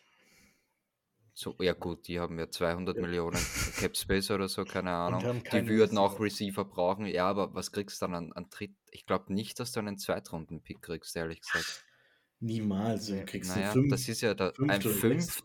Nie, Ja. also Ja, dann, fünf äh, also dann, Was, hat, was, hat, er- was haben die Cowboys für Amari Cooper letztes Jahr bekommen? Ja, das war aber Amari auch Cooper klar, ist dass es jünger. fies war. Ja, aber Amari Cooper war deutlich jünger und äh, Dritt oder viert? In Holy der shit, Range ich- befindet also ich die hätte auch. gesagt, wow, niemals wow. Für ihn. Du, du, das andere Team muss 20 Millionen und äh, Cap-Hit Aber aufnehmen. guck dir mal die Receiver Free Agent Class an. Da ist Jacoby Myers mit Abstand der Beste und ich glaube, da gibt es viele Teams, die dann lieber mit Keenan Allen eine soli- Also ich glaube, das würde tatsächlich den Chargers ein bisschen in die Karten spielen, dass es keine guten Free Agent Receiver gibt. Und die Draft Class kann ich jetzt noch nicht zu super viel zu sagen. Aber was ich so gehört habe, ist jetzt auch nicht auf dem Niveau von den letzten Jahren, was Rookie Receiver angeht. Ja, aber wie, wie du schon, wer, wer, wer kann es denn machen? Die, die Bears. Die, die sind gerade so im, die sind gerade so im Rebuild, die, ja, die werden jetzt nicht sagen, okay, wir, wir bauen uns hier jetzt ein Zwei-Jahres-Fenster, weil, weil wir einen 31-jährigen Receiver holen. Äh, die, die Giants äh, zahlen jetzt äh, ihrem, ihrem Durchschnittsquarterback äh, 35 Millionen und müssen äh, Bar Barkley noch verlängern. Also wie, wie viel sie da noch übrig haben am Ende, um in den 31-jährigen Receiver zu investieren. Au- Außerdem haben die Kenny Collar, die, die brauchen ja Keenan nicht. Also Ich glaube, du würdest schon jemanden. Patriots wäre halt wahrscheinlich so das, das Team, das dann so Ja. Nicht aus Chargers Sicht, aber so letztendlich, die dann sagen, hey, Schaue ich, schau ich nie wieder ein NFL-Spiel, wenn Keenan, Keenan Patriots Trikot spielt. Ja, es wäre schrecklich. Aber sie könnten ihn auch cutten und er könnte zu den Chargers, äh, zu den Raiders gehen. Oder zu den Chiefs. oh nee. Also wir sind uns ja eh einig, wir wollen ihn nicht traden und nicht cutten. Aber beim Trade, da sind wir jetzt ein bisschen uneinig, aber sagen wir mal, zwischen einem Dritt- und einem Fünftrunden-Pick, was in der Range könntest du als Return kriegen. Aber wie viel bringt dir das? Wir haben es ja gerade gesagt, hm. ein Drittrunden-Pick bei Tom Telesco kannst du dich eh nicht, oder doch, du kannst dich drauf verlassen, dass es halt nichts wird. Äh, bei Viert- und Fünftrunden-Picks bist halt bei einer vielleicht 30-prozentigen Hitrate, wenn es hochkommt. Und da wirst du auf jeden Fall nichts kriegen, was jetzt unbedingt einem Keenan Allen entspricht. Also das garantiert nicht und auch in der ersten Runde eben nicht. Deshalb, es ist sehr schwierig. Du würdest es wegen dem Cap machen und da fällt es uns schwer. Aber jetzt kommen wir mal auf die anderen Spieler zu sprechen, für die man dann Geld schaffen würde, um die eventuell zu verlängern.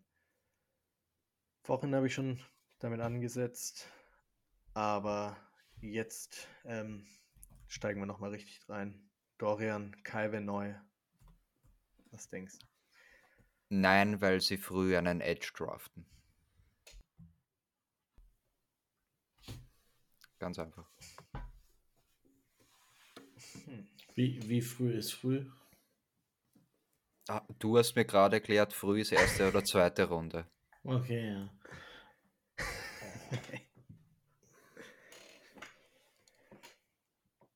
Ich glaube nicht. Ich, ich glaube, äh, wieder neuer, starker OC mit, mit Kellen Moore, der wird gesagt haben, Keenan bleibt und der Erstrunden-Pick gehört mir.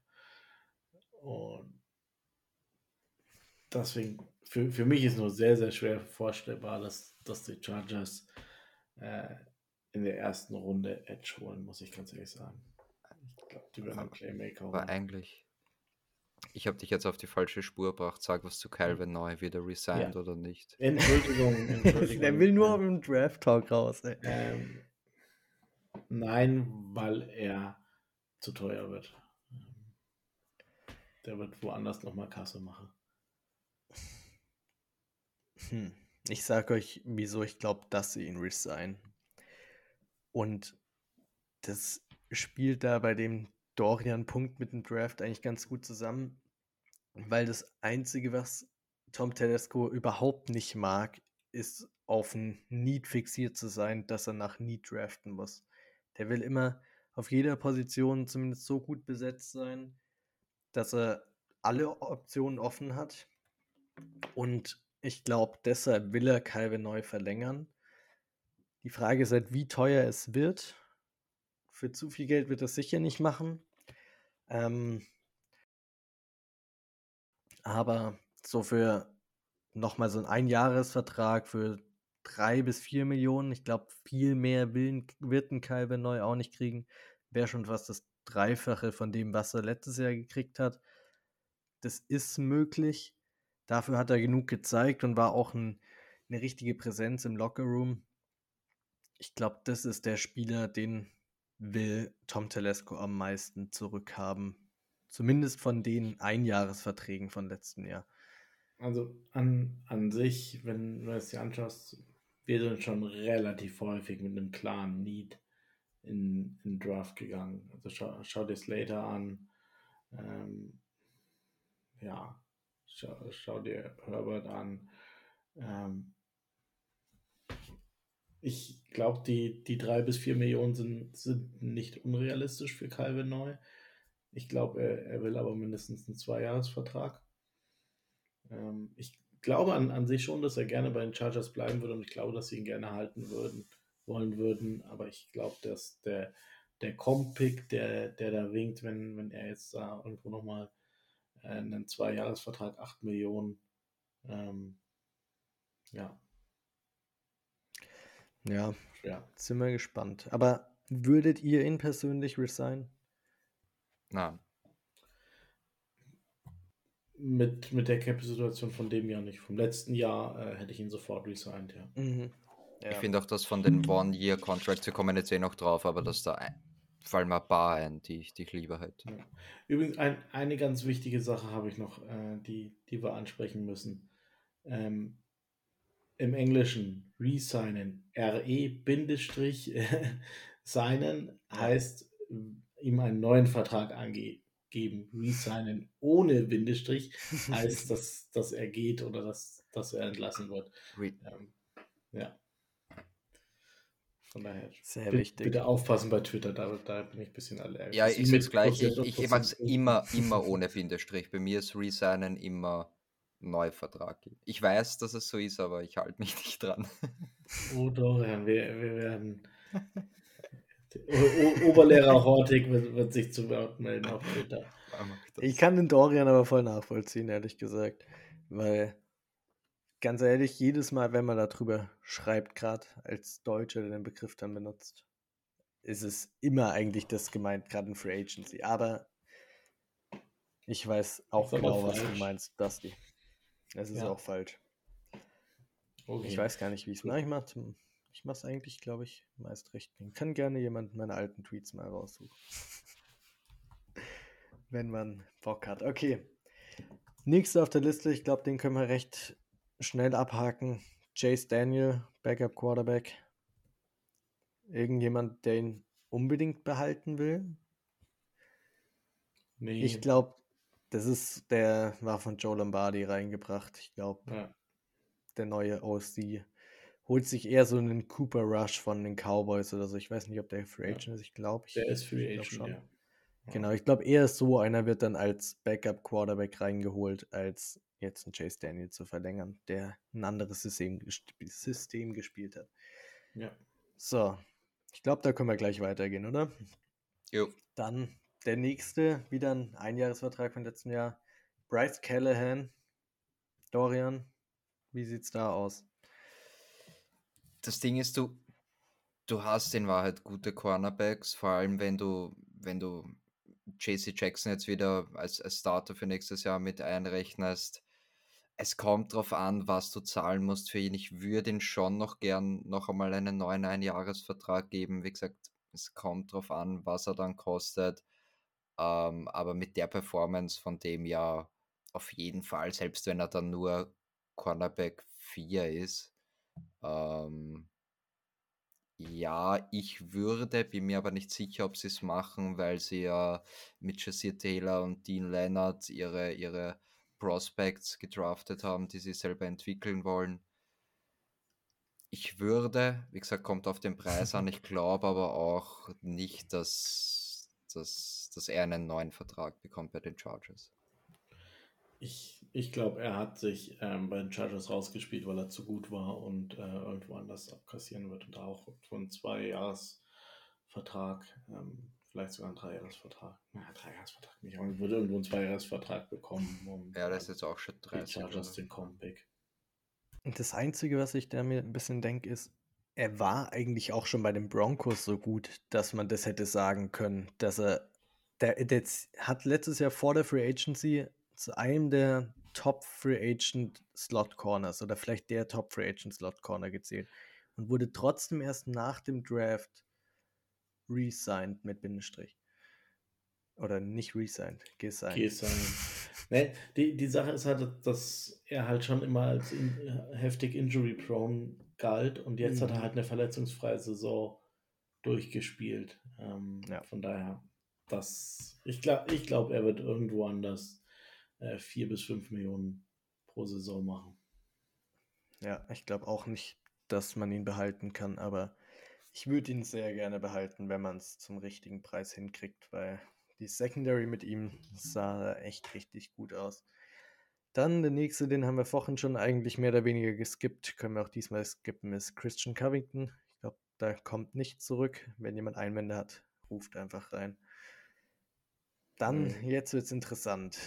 Dorian, dein Liebling, Morgan Fox.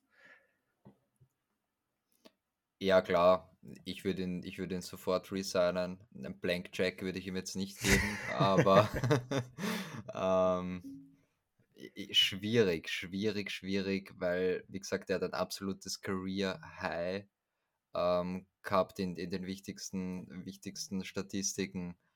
Ähm, äh, also der wird natürlich auch wesentlich mehr verlangen können, als, als er bisher bekommen hat. Ich, ich hoffe es. Ich, ich kann es wirklich schwer abschätzen, ob sie es machen werden. Ich glaube, sie werden es versuchen. Ähm, schwierig. Ich kann auch schwer einschätzen, was, was realistisch ist, was, was man ihm anbieten kann, damit er sagt, ja, ja, ich bleibe. Fünf bis sechs Millionen pro Jahr, hätte ich gesagt. Das ist realistisch. Und ich glaube, es ist zu viel. Wäre mir jetzt auch ein bisschen zu viel vorkommen, ja. Ja, also ich, ich glaube auch, dass er zu teuer ist. Äh, selbes, äh, selbe Schema wie bei Calvin Neu und äh, bei Callahan. Ja, und die Chargers haben nächste, übernächste Saison 20 Picks, weil, weil sie so viele Comp-Picks bekommen und äh, kein, kein einziger gegengerechnet wird, weil sie keinen einzigen signen. Ja, ich glaube bei Morgan Fox, was da auch das Problem ist, ist, was ich ganz am Anfang eigentlich von der Show angesprochen habe, mit Austin Johnson und Sebastian Joseph Day, dass man da schon zu viele Ressourcen auf die Defensive Tackle Position investiert hat. Ich glaube, das macht es dann zu teuer, nochmal einen Spieler mit einem 5, 6 Millionen pro Jahr Vertrag da reinzustecken. Ich glaube, da musst du eher auf die jüngere Schiene gehen, musst hoffen, dass ein Otito Ogbonia einen Step nach vorne macht und dann wieder irgendwie so einen, einen ein oder anderen Free Agent oder halt nach dem Draft diese Veteran Minimum Signings reinholst und darauf hoffst, dass jemand irgendwie ein Bounceback hier hat, irgendein Prove-It Contract nochmal nach einer Verletzung oder so. Ich glaube, es wird zu teuer. Auch wenn man ihn natürlich gerne behalten würde, weil er echt ein richtig guter Interior Pass Rusher war, was man schon länger nicht mehr hatte, eigentlich bei den Chargers. Er war das, was man sich erhofft hat, was Jerry Tillery ist. Und jetzt kann man ihn sicher, glaube ich, nicht leisten. Dafür hat er wirklich zu gut gespielt, auch zu viele Sacks geholt.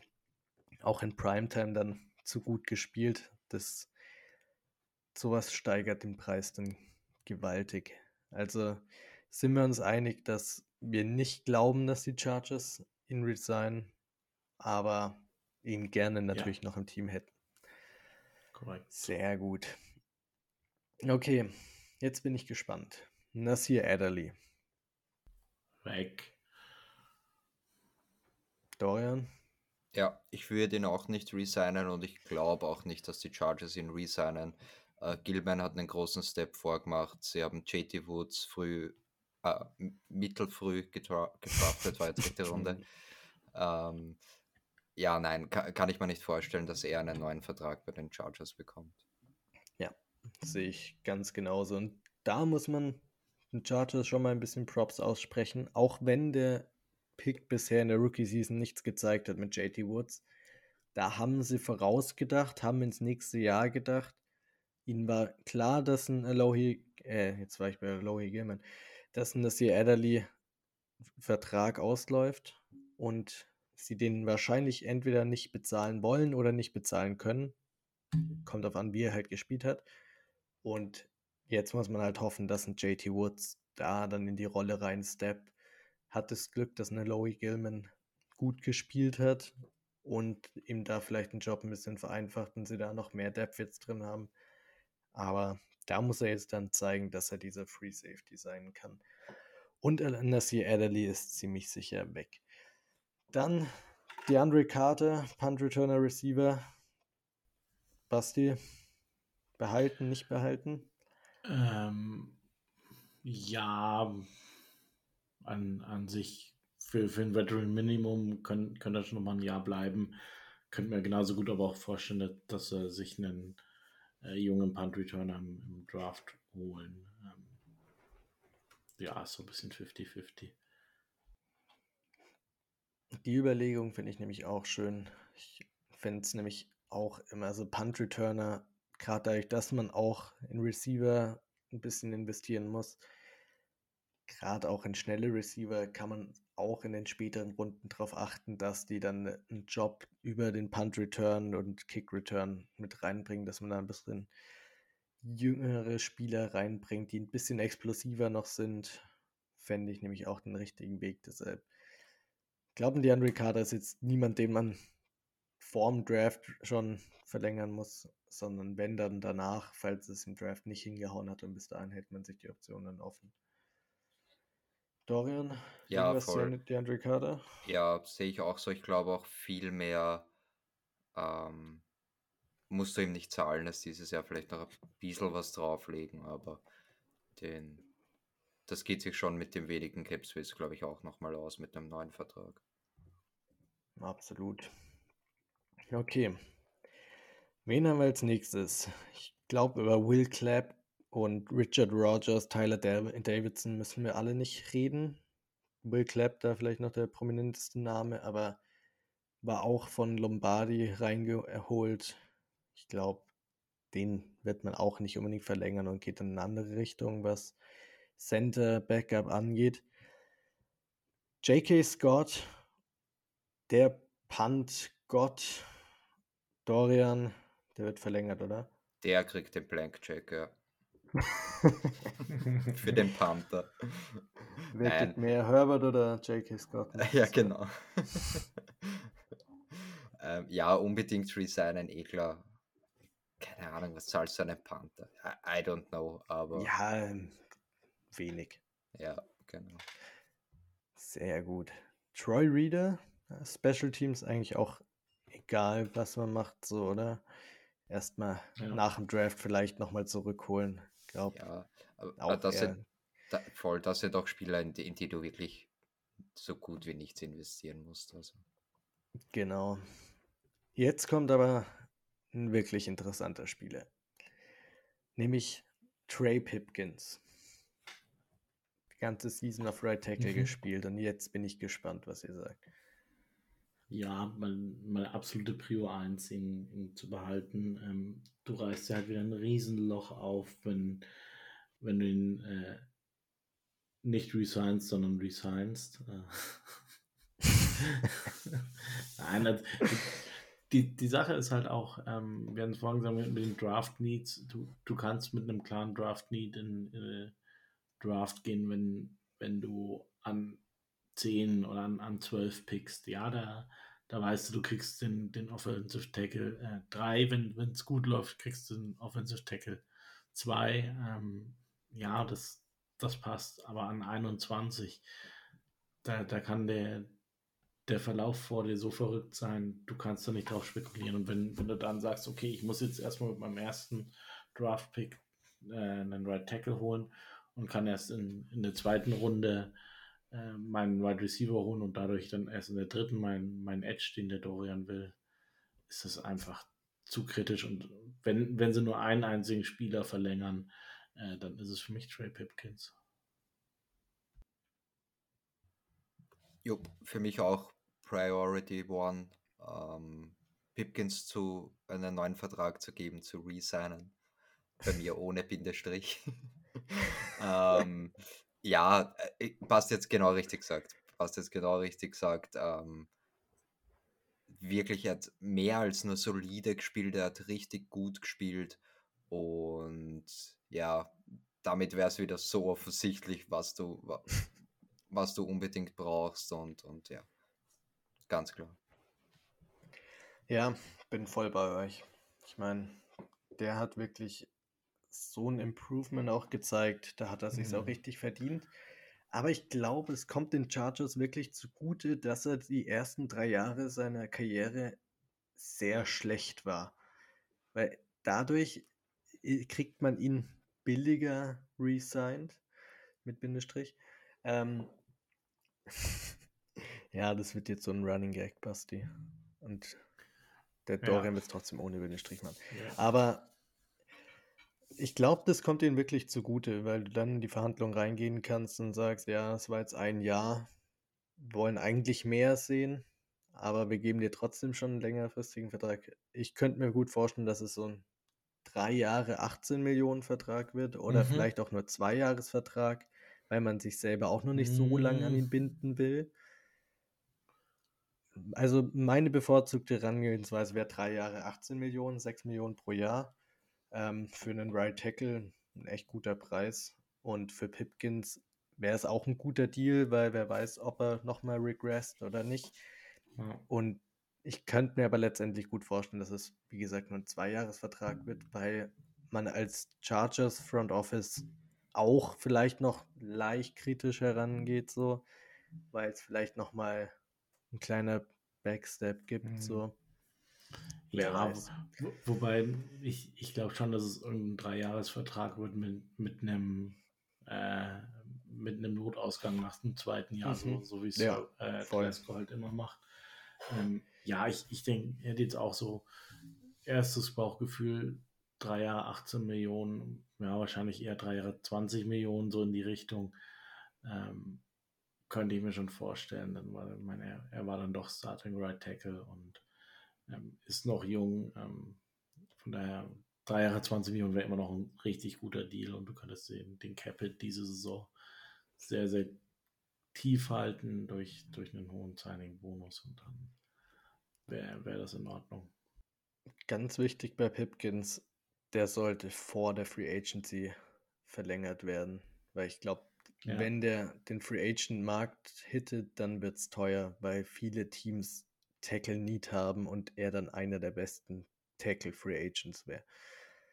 Deshalb unbedingt davor, das wäre sehr wichtig.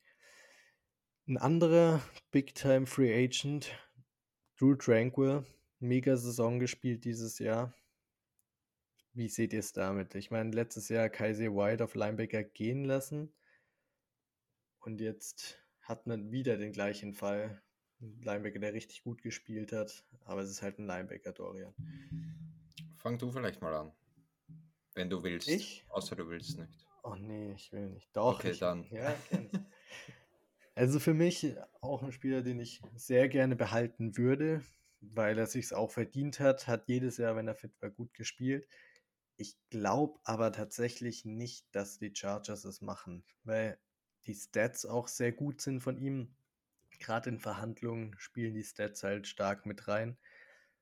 Und ich glaube, auf dem Open Market kann er auch deutlich mehr kriegen, als die Chargers ihm bieten werden, weil es eben auf Linebacker ist.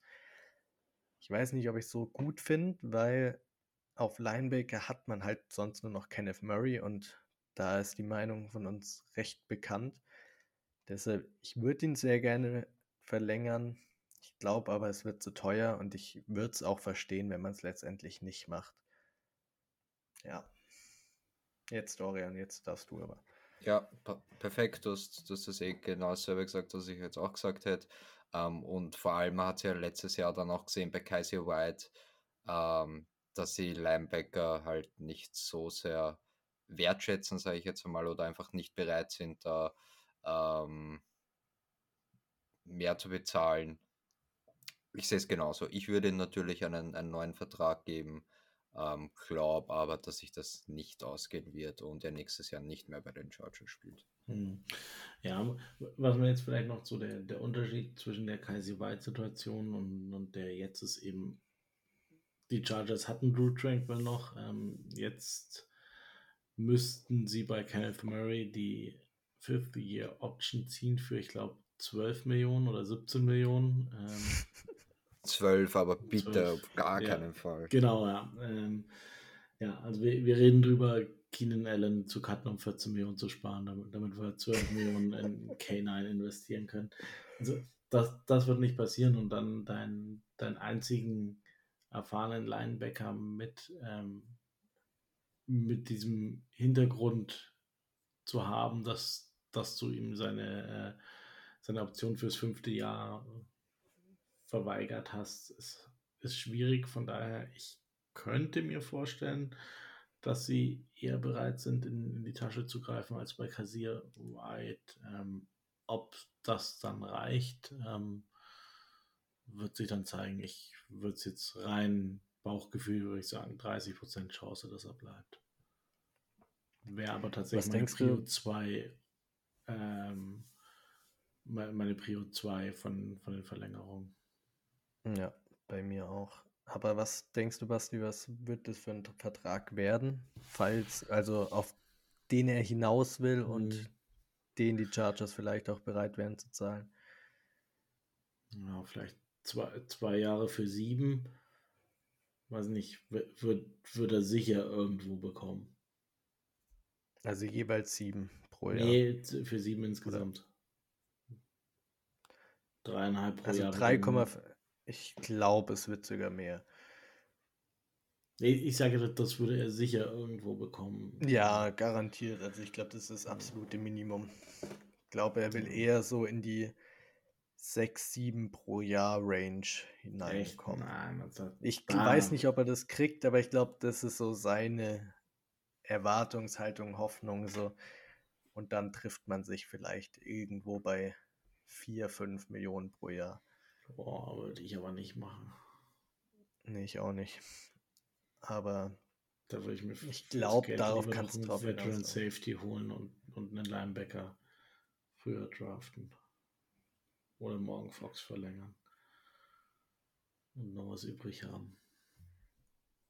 ja, das ist halt die Frage. Ich bin gespannt. Dorian, letztes Urteil nochmal nach den Zahlen. Ja, ich, ich tue mir immer ein bisschen schwer, ehrlich gesagt, mit den, mit den ähm, na, ähm, jährlichen Budget. Äh, Aber ich habe dann auch so das Gefühl gehabt, irgendwo in der Mitte, so bei diesen 4, 5 Millionen, das, das halte ich für einigermaßen realistisch. Ob er das von den Chargers bekommt, wie gesagt, wage ich zu bezweifeln, wenn man nicht mal bereit war, Kaiser, Kaiser White diese drei oder dreieinhalb zu zahlen. Dann kriegt Tranquil auch nicht mehr. Also, ja. Wir werden sehen. Wäre auf jeden Fall schön. War so das Herzstück der Defense in der Mitte eigentlich mit Derwin zusammen. Und wenn Derwin noch weg war, war er oft da alleine. Aber ja, okay. Das waren alle unrestricted Free Agents. Okay, wir haben noch Easton Stick. Ganz kurz dazu. Ist mir eigentlich recht egal, wenn, wenn er fürs Minimum zurückkommt. Okay. Wenn nicht, dann ist er halt weg. Dann hat es halt Mhm. nicht geklappt. Aber naja, ich werde immer das eine Preseason-Spiel, seinen einen coolen Run gegen die Cardinals im Kopf behalten. Ja, also ich weiß nicht, Matt Money Smith sagt immer relativ häufig, dass, dass Easton Stick und Justin Herbert relativ dicke sind. Ähm, ja, können, könnte mir auch vorstellen, dass sie statt Cooper Rush zu holen, äh, Easton Stick behalten, ihm einen, einen Zweijahresvertrag geben, äh, nah am Veteran Minimum und noch einen dritten Quarterback ähm, relativ spät draften. Könnte auch sein. Ähm, halte Habe ich aber auch die, nichts dagegen. ja, halt aber die, die ähm, Option mit Cooper Rush und äh, da noch einem Rookie Quarterback dahinter für realistischer. Ja, ich, keine Ahnung. Dorian, du noch irgendwas dazu oder schließt uns, dich uns an? Ähm, Rookie Quarterback würde ich keinen draften. Das wäre für mich so ein richtig verschwendeter Pick, auch wenn es sechste, siebte Runde ist. Ähm, Schau dir die 49ers an, Nutz, wie, ja. wie gut es ist, einen, einen dritten ja, das, Quarterback am das, stimmt, zu haben. das stimmt schon, aber jetzt reden wir auch davon, oder haben vorher davon geredet, es wäre gut gewesen, wenn sie in den späteren Runden vielleicht mit einem Receiver probiert hätten oder sonst, statt mit deinem QB3. Mhm. Ich meine, wenn du ihn dann brauchst und du hast wenig für ihn investiert, ja, aber ja, äh, gefällt mir grundsätzlich nicht so gut die Idee. Also ich, ich sag nur, die, die Chargers hatten jetzt immer drei Quarterbacks im Roster, äh, die Dallas Cowboys auch. Ähm, und ich glaube nicht, dass sie Cooper Rush und Easton Stick ähm, bezahlen werden. Und wenn man sich in der Liga umschaut, wie viele Verletzungen es gab und so gerade das Niners Beispiel, dann wird sich auch nicht ändern, dass drei QBs auf dem Roster sein werden. Ich habe meine Meinung gerade geändert, sie sollen den Dorian Thompson Robinson draften, dann ist okay. Ja, das ist eine Maschine. Ich glaube, der kommt aus Guter Wien. Vorname. Beste. Beste. Nice. Sehr gut. Okay, jetzt haben wir alle Unrestricted Free Agents abgehakt. Jetzt kommen wir noch kurz zu den Restricted Free Agents. erstmal Storm Norton, da sind wir uns einig, da gehe ich jetzt auch gar nicht drauf ein, der ist weg. Jalen Guyton und Donald Parham sind jeweils Restricted Free Agents. Und wenn du den billigsten Restricted Free Agent Right of First Refusal Tender nimmst, zahlst du den 2,4 Millionen im nächsten Jahr. Ist euch das bei Parham oder bei Guyton wert? Oder nicht? Guyton safe nicht. Ähm, Parham würde ich ganz ehrlich gesagt auch nicht tendern. Ich, naja, er, er war jetzt schon wieder lang verletzt. Ähm, ich finde es schwierig. Ähm, ja, keine Ahnung. Ja, ich finde es auch schwierig, tendiere aber eher zu Nein bei beiden. Ja, also bei Guyton bin ich auch voll bei euch. Das ist ein klares Nein von mir. Bei Parham, wenn du ihn als Titan 2 ansiehst, würde ich es verstehen, wenn du es nimmst. Wenn du aber sagst, okay, wir haben eh vor, einen zu draften und Jared Everett bleibt auch noch auf dem Roster und wird nicht gecuttet oder sowas, dann ist es zu viel. Vielleicht kannst du dann auch mit ihm nochmal so in Verhandlungen treten und sagen, kriegst einen Einjahresvertrag für 1,5 Millionen oder sowas. Für den Preis ist es dann okay, wenn es sehr nah am Minimum ist, aber zweieinhalb ist mir dann auch zu viel. Und dann noch, nur um die Liste komplett zu haben, gibt es noch drei Special Rights Free Agents, Braden Fahuko, Michael Bandy und Cameron Dicker. Die drei werden alle zurückkommen. Da braucht ihr euch keine Sorgen machen. Bei Bandy ist eh Minimum. Also ich meine, wenn er dann gecuttet wird, ist auch nichts verloren. Deshalb, die werden alle zurückkommen, keine Sorge. Und ja, damit komplett alle Free Agents abgehakt. Jetzt haben wir noch eine Zuschauer, äh, Zuhörerfrage. Wir sind ja nur Audio.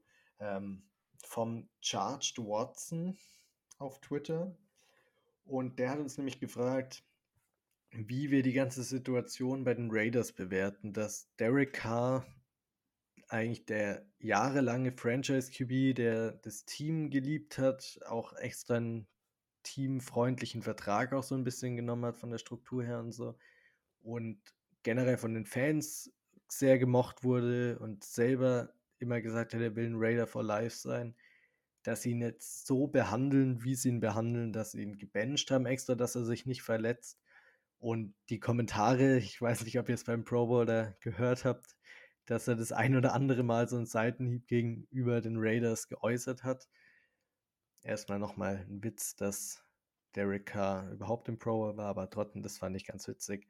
Und jetzt ist halt die Frage, wie findet ihr das, wie die Raiders ihn da so behandeln? Findet ihr, hat sich da mehr Respekt verdient nee. oder ist es halt einfach nur ein Business?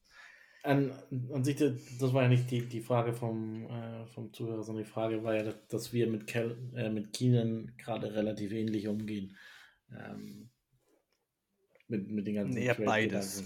Beides. Ja. Das, also, also erst die K-Situation und danach hat das dann auf Keenan. Ja, genau. Also die, der, der Unterschied zwischen beiden Situationen ist, finde ich, ähm, bei Keenan ist die, der Tenor so, so ein bisschen, man keine Ahnung, was da hinter den Kulissen läuft, als der Tenor so ein bisschen, Keenan, wir lieben dich, aber du bist einfach zu teuer. Ähm, bei, bei den Raiders war, war der Tenor, ähm, K, du bist einfach zu schlecht und deswegen wollen wir dich loswerden. Und ähm, das ist so, so ein bisschen der, der Unterschied. Deswegen finde ich, kann man die Situation nicht ganz vergleichen. Ähm, ich fand es aber auch heftig, wie, wie K behandelt wurde und, und wie er da wirklich ausgebotet wurde. Ähm, hätte mir, wenn, wenn ich ähm, Kleinkrimineller wäre und Raiders-Fan wäre, ähm, hätte mir das auch ähm, ganz böse aufgestoßen. In deiner Gefängniszelle.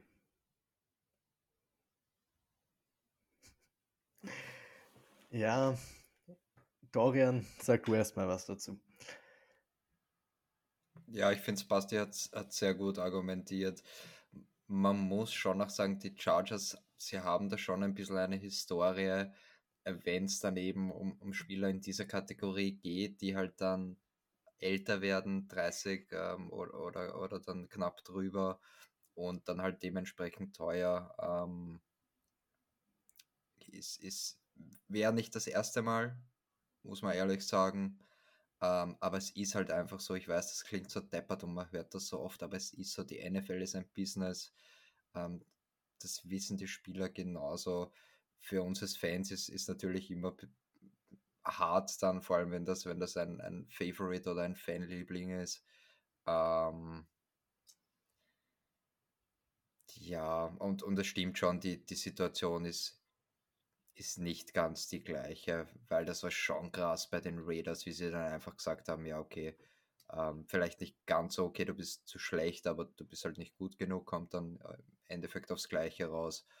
Und ja, so, so krass ist es bei den Chargers jetzt nicht, aber wie gesagt, kam schon vor, dass man sich halt vielleicht selber in eine Situation gebracht hat, dann mit, mit älteren, trotzdem noch Elite-Spielern und dann musst du halt diese Business Decision leider treffen. Ja, vor allem. Also ich meine, die Situation, erstmal kann man sie ja jetzt noch gar nicht vergleichen, weil bei Keenan ja noch überhaupt nichts passiert ist. Man weiß ja auch nicht, wie das so noch geregelt wird oder so. Aber es muss natürlich immer dieses Business und Fan-Sein getrennt werden, weil es zwei komplett unterschiedliche Sachen sind. Aber gerade beim Franchise-Quarterback, der durch alles durchgegangen ist, verstehe ich, also verstehe ich nicht, wie du das so als Franchise handeln kannst. Und ja, das ist immer schön, wenn es dann die Raiders sind und die den Hate dafür abkriegen. Ich meine, bei den Chargers ist die Situation allein deshalb ja schon anders, dass es ja gar nicht so schlimm sein kann, weil er nicht extra jetzt auf die Bank gesetzt wurde, dass er sich nicht verletzt, sondern er halt dann in der Offseason cuttet oder getradet werden würde, was ja recht normales Business ist in der NFL.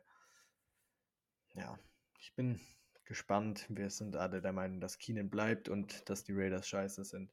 Von daher passt. So, jetzt haben wir viel geredet heute. Sehr viel geredet. Aber hat immer Spaß gemacht. Und ihr könnt uns sehr gerne oder ihr sollt uns sehr gerne ein Feedback geben. Wir haben es letzte Woche schon an die Folge in, verlinkt in der Folgenbeschreibung. Werden wir die Woche wieder machen. Gebt uns gerne eine Bewertung ab, so ein Feedback. Wir haben einen Fragebogen erstellt und freuen uns da auf jeden Fall. Machen es ja für euch, dass wir das für euch optimieren können, wie wir das Ganze angehen. Und ja, hat sonst noch einer von euch beiden irgendwas zu sagen oder können wir die Folge schön abschließen? Nö, passt alles. Sehr schön. Dann folgt uns auf Twitter und auf Instagram unter @germanblitztalk und wir hören uns nächste Woche wieder. Bis dahin, bold up. Bold up. Bold up.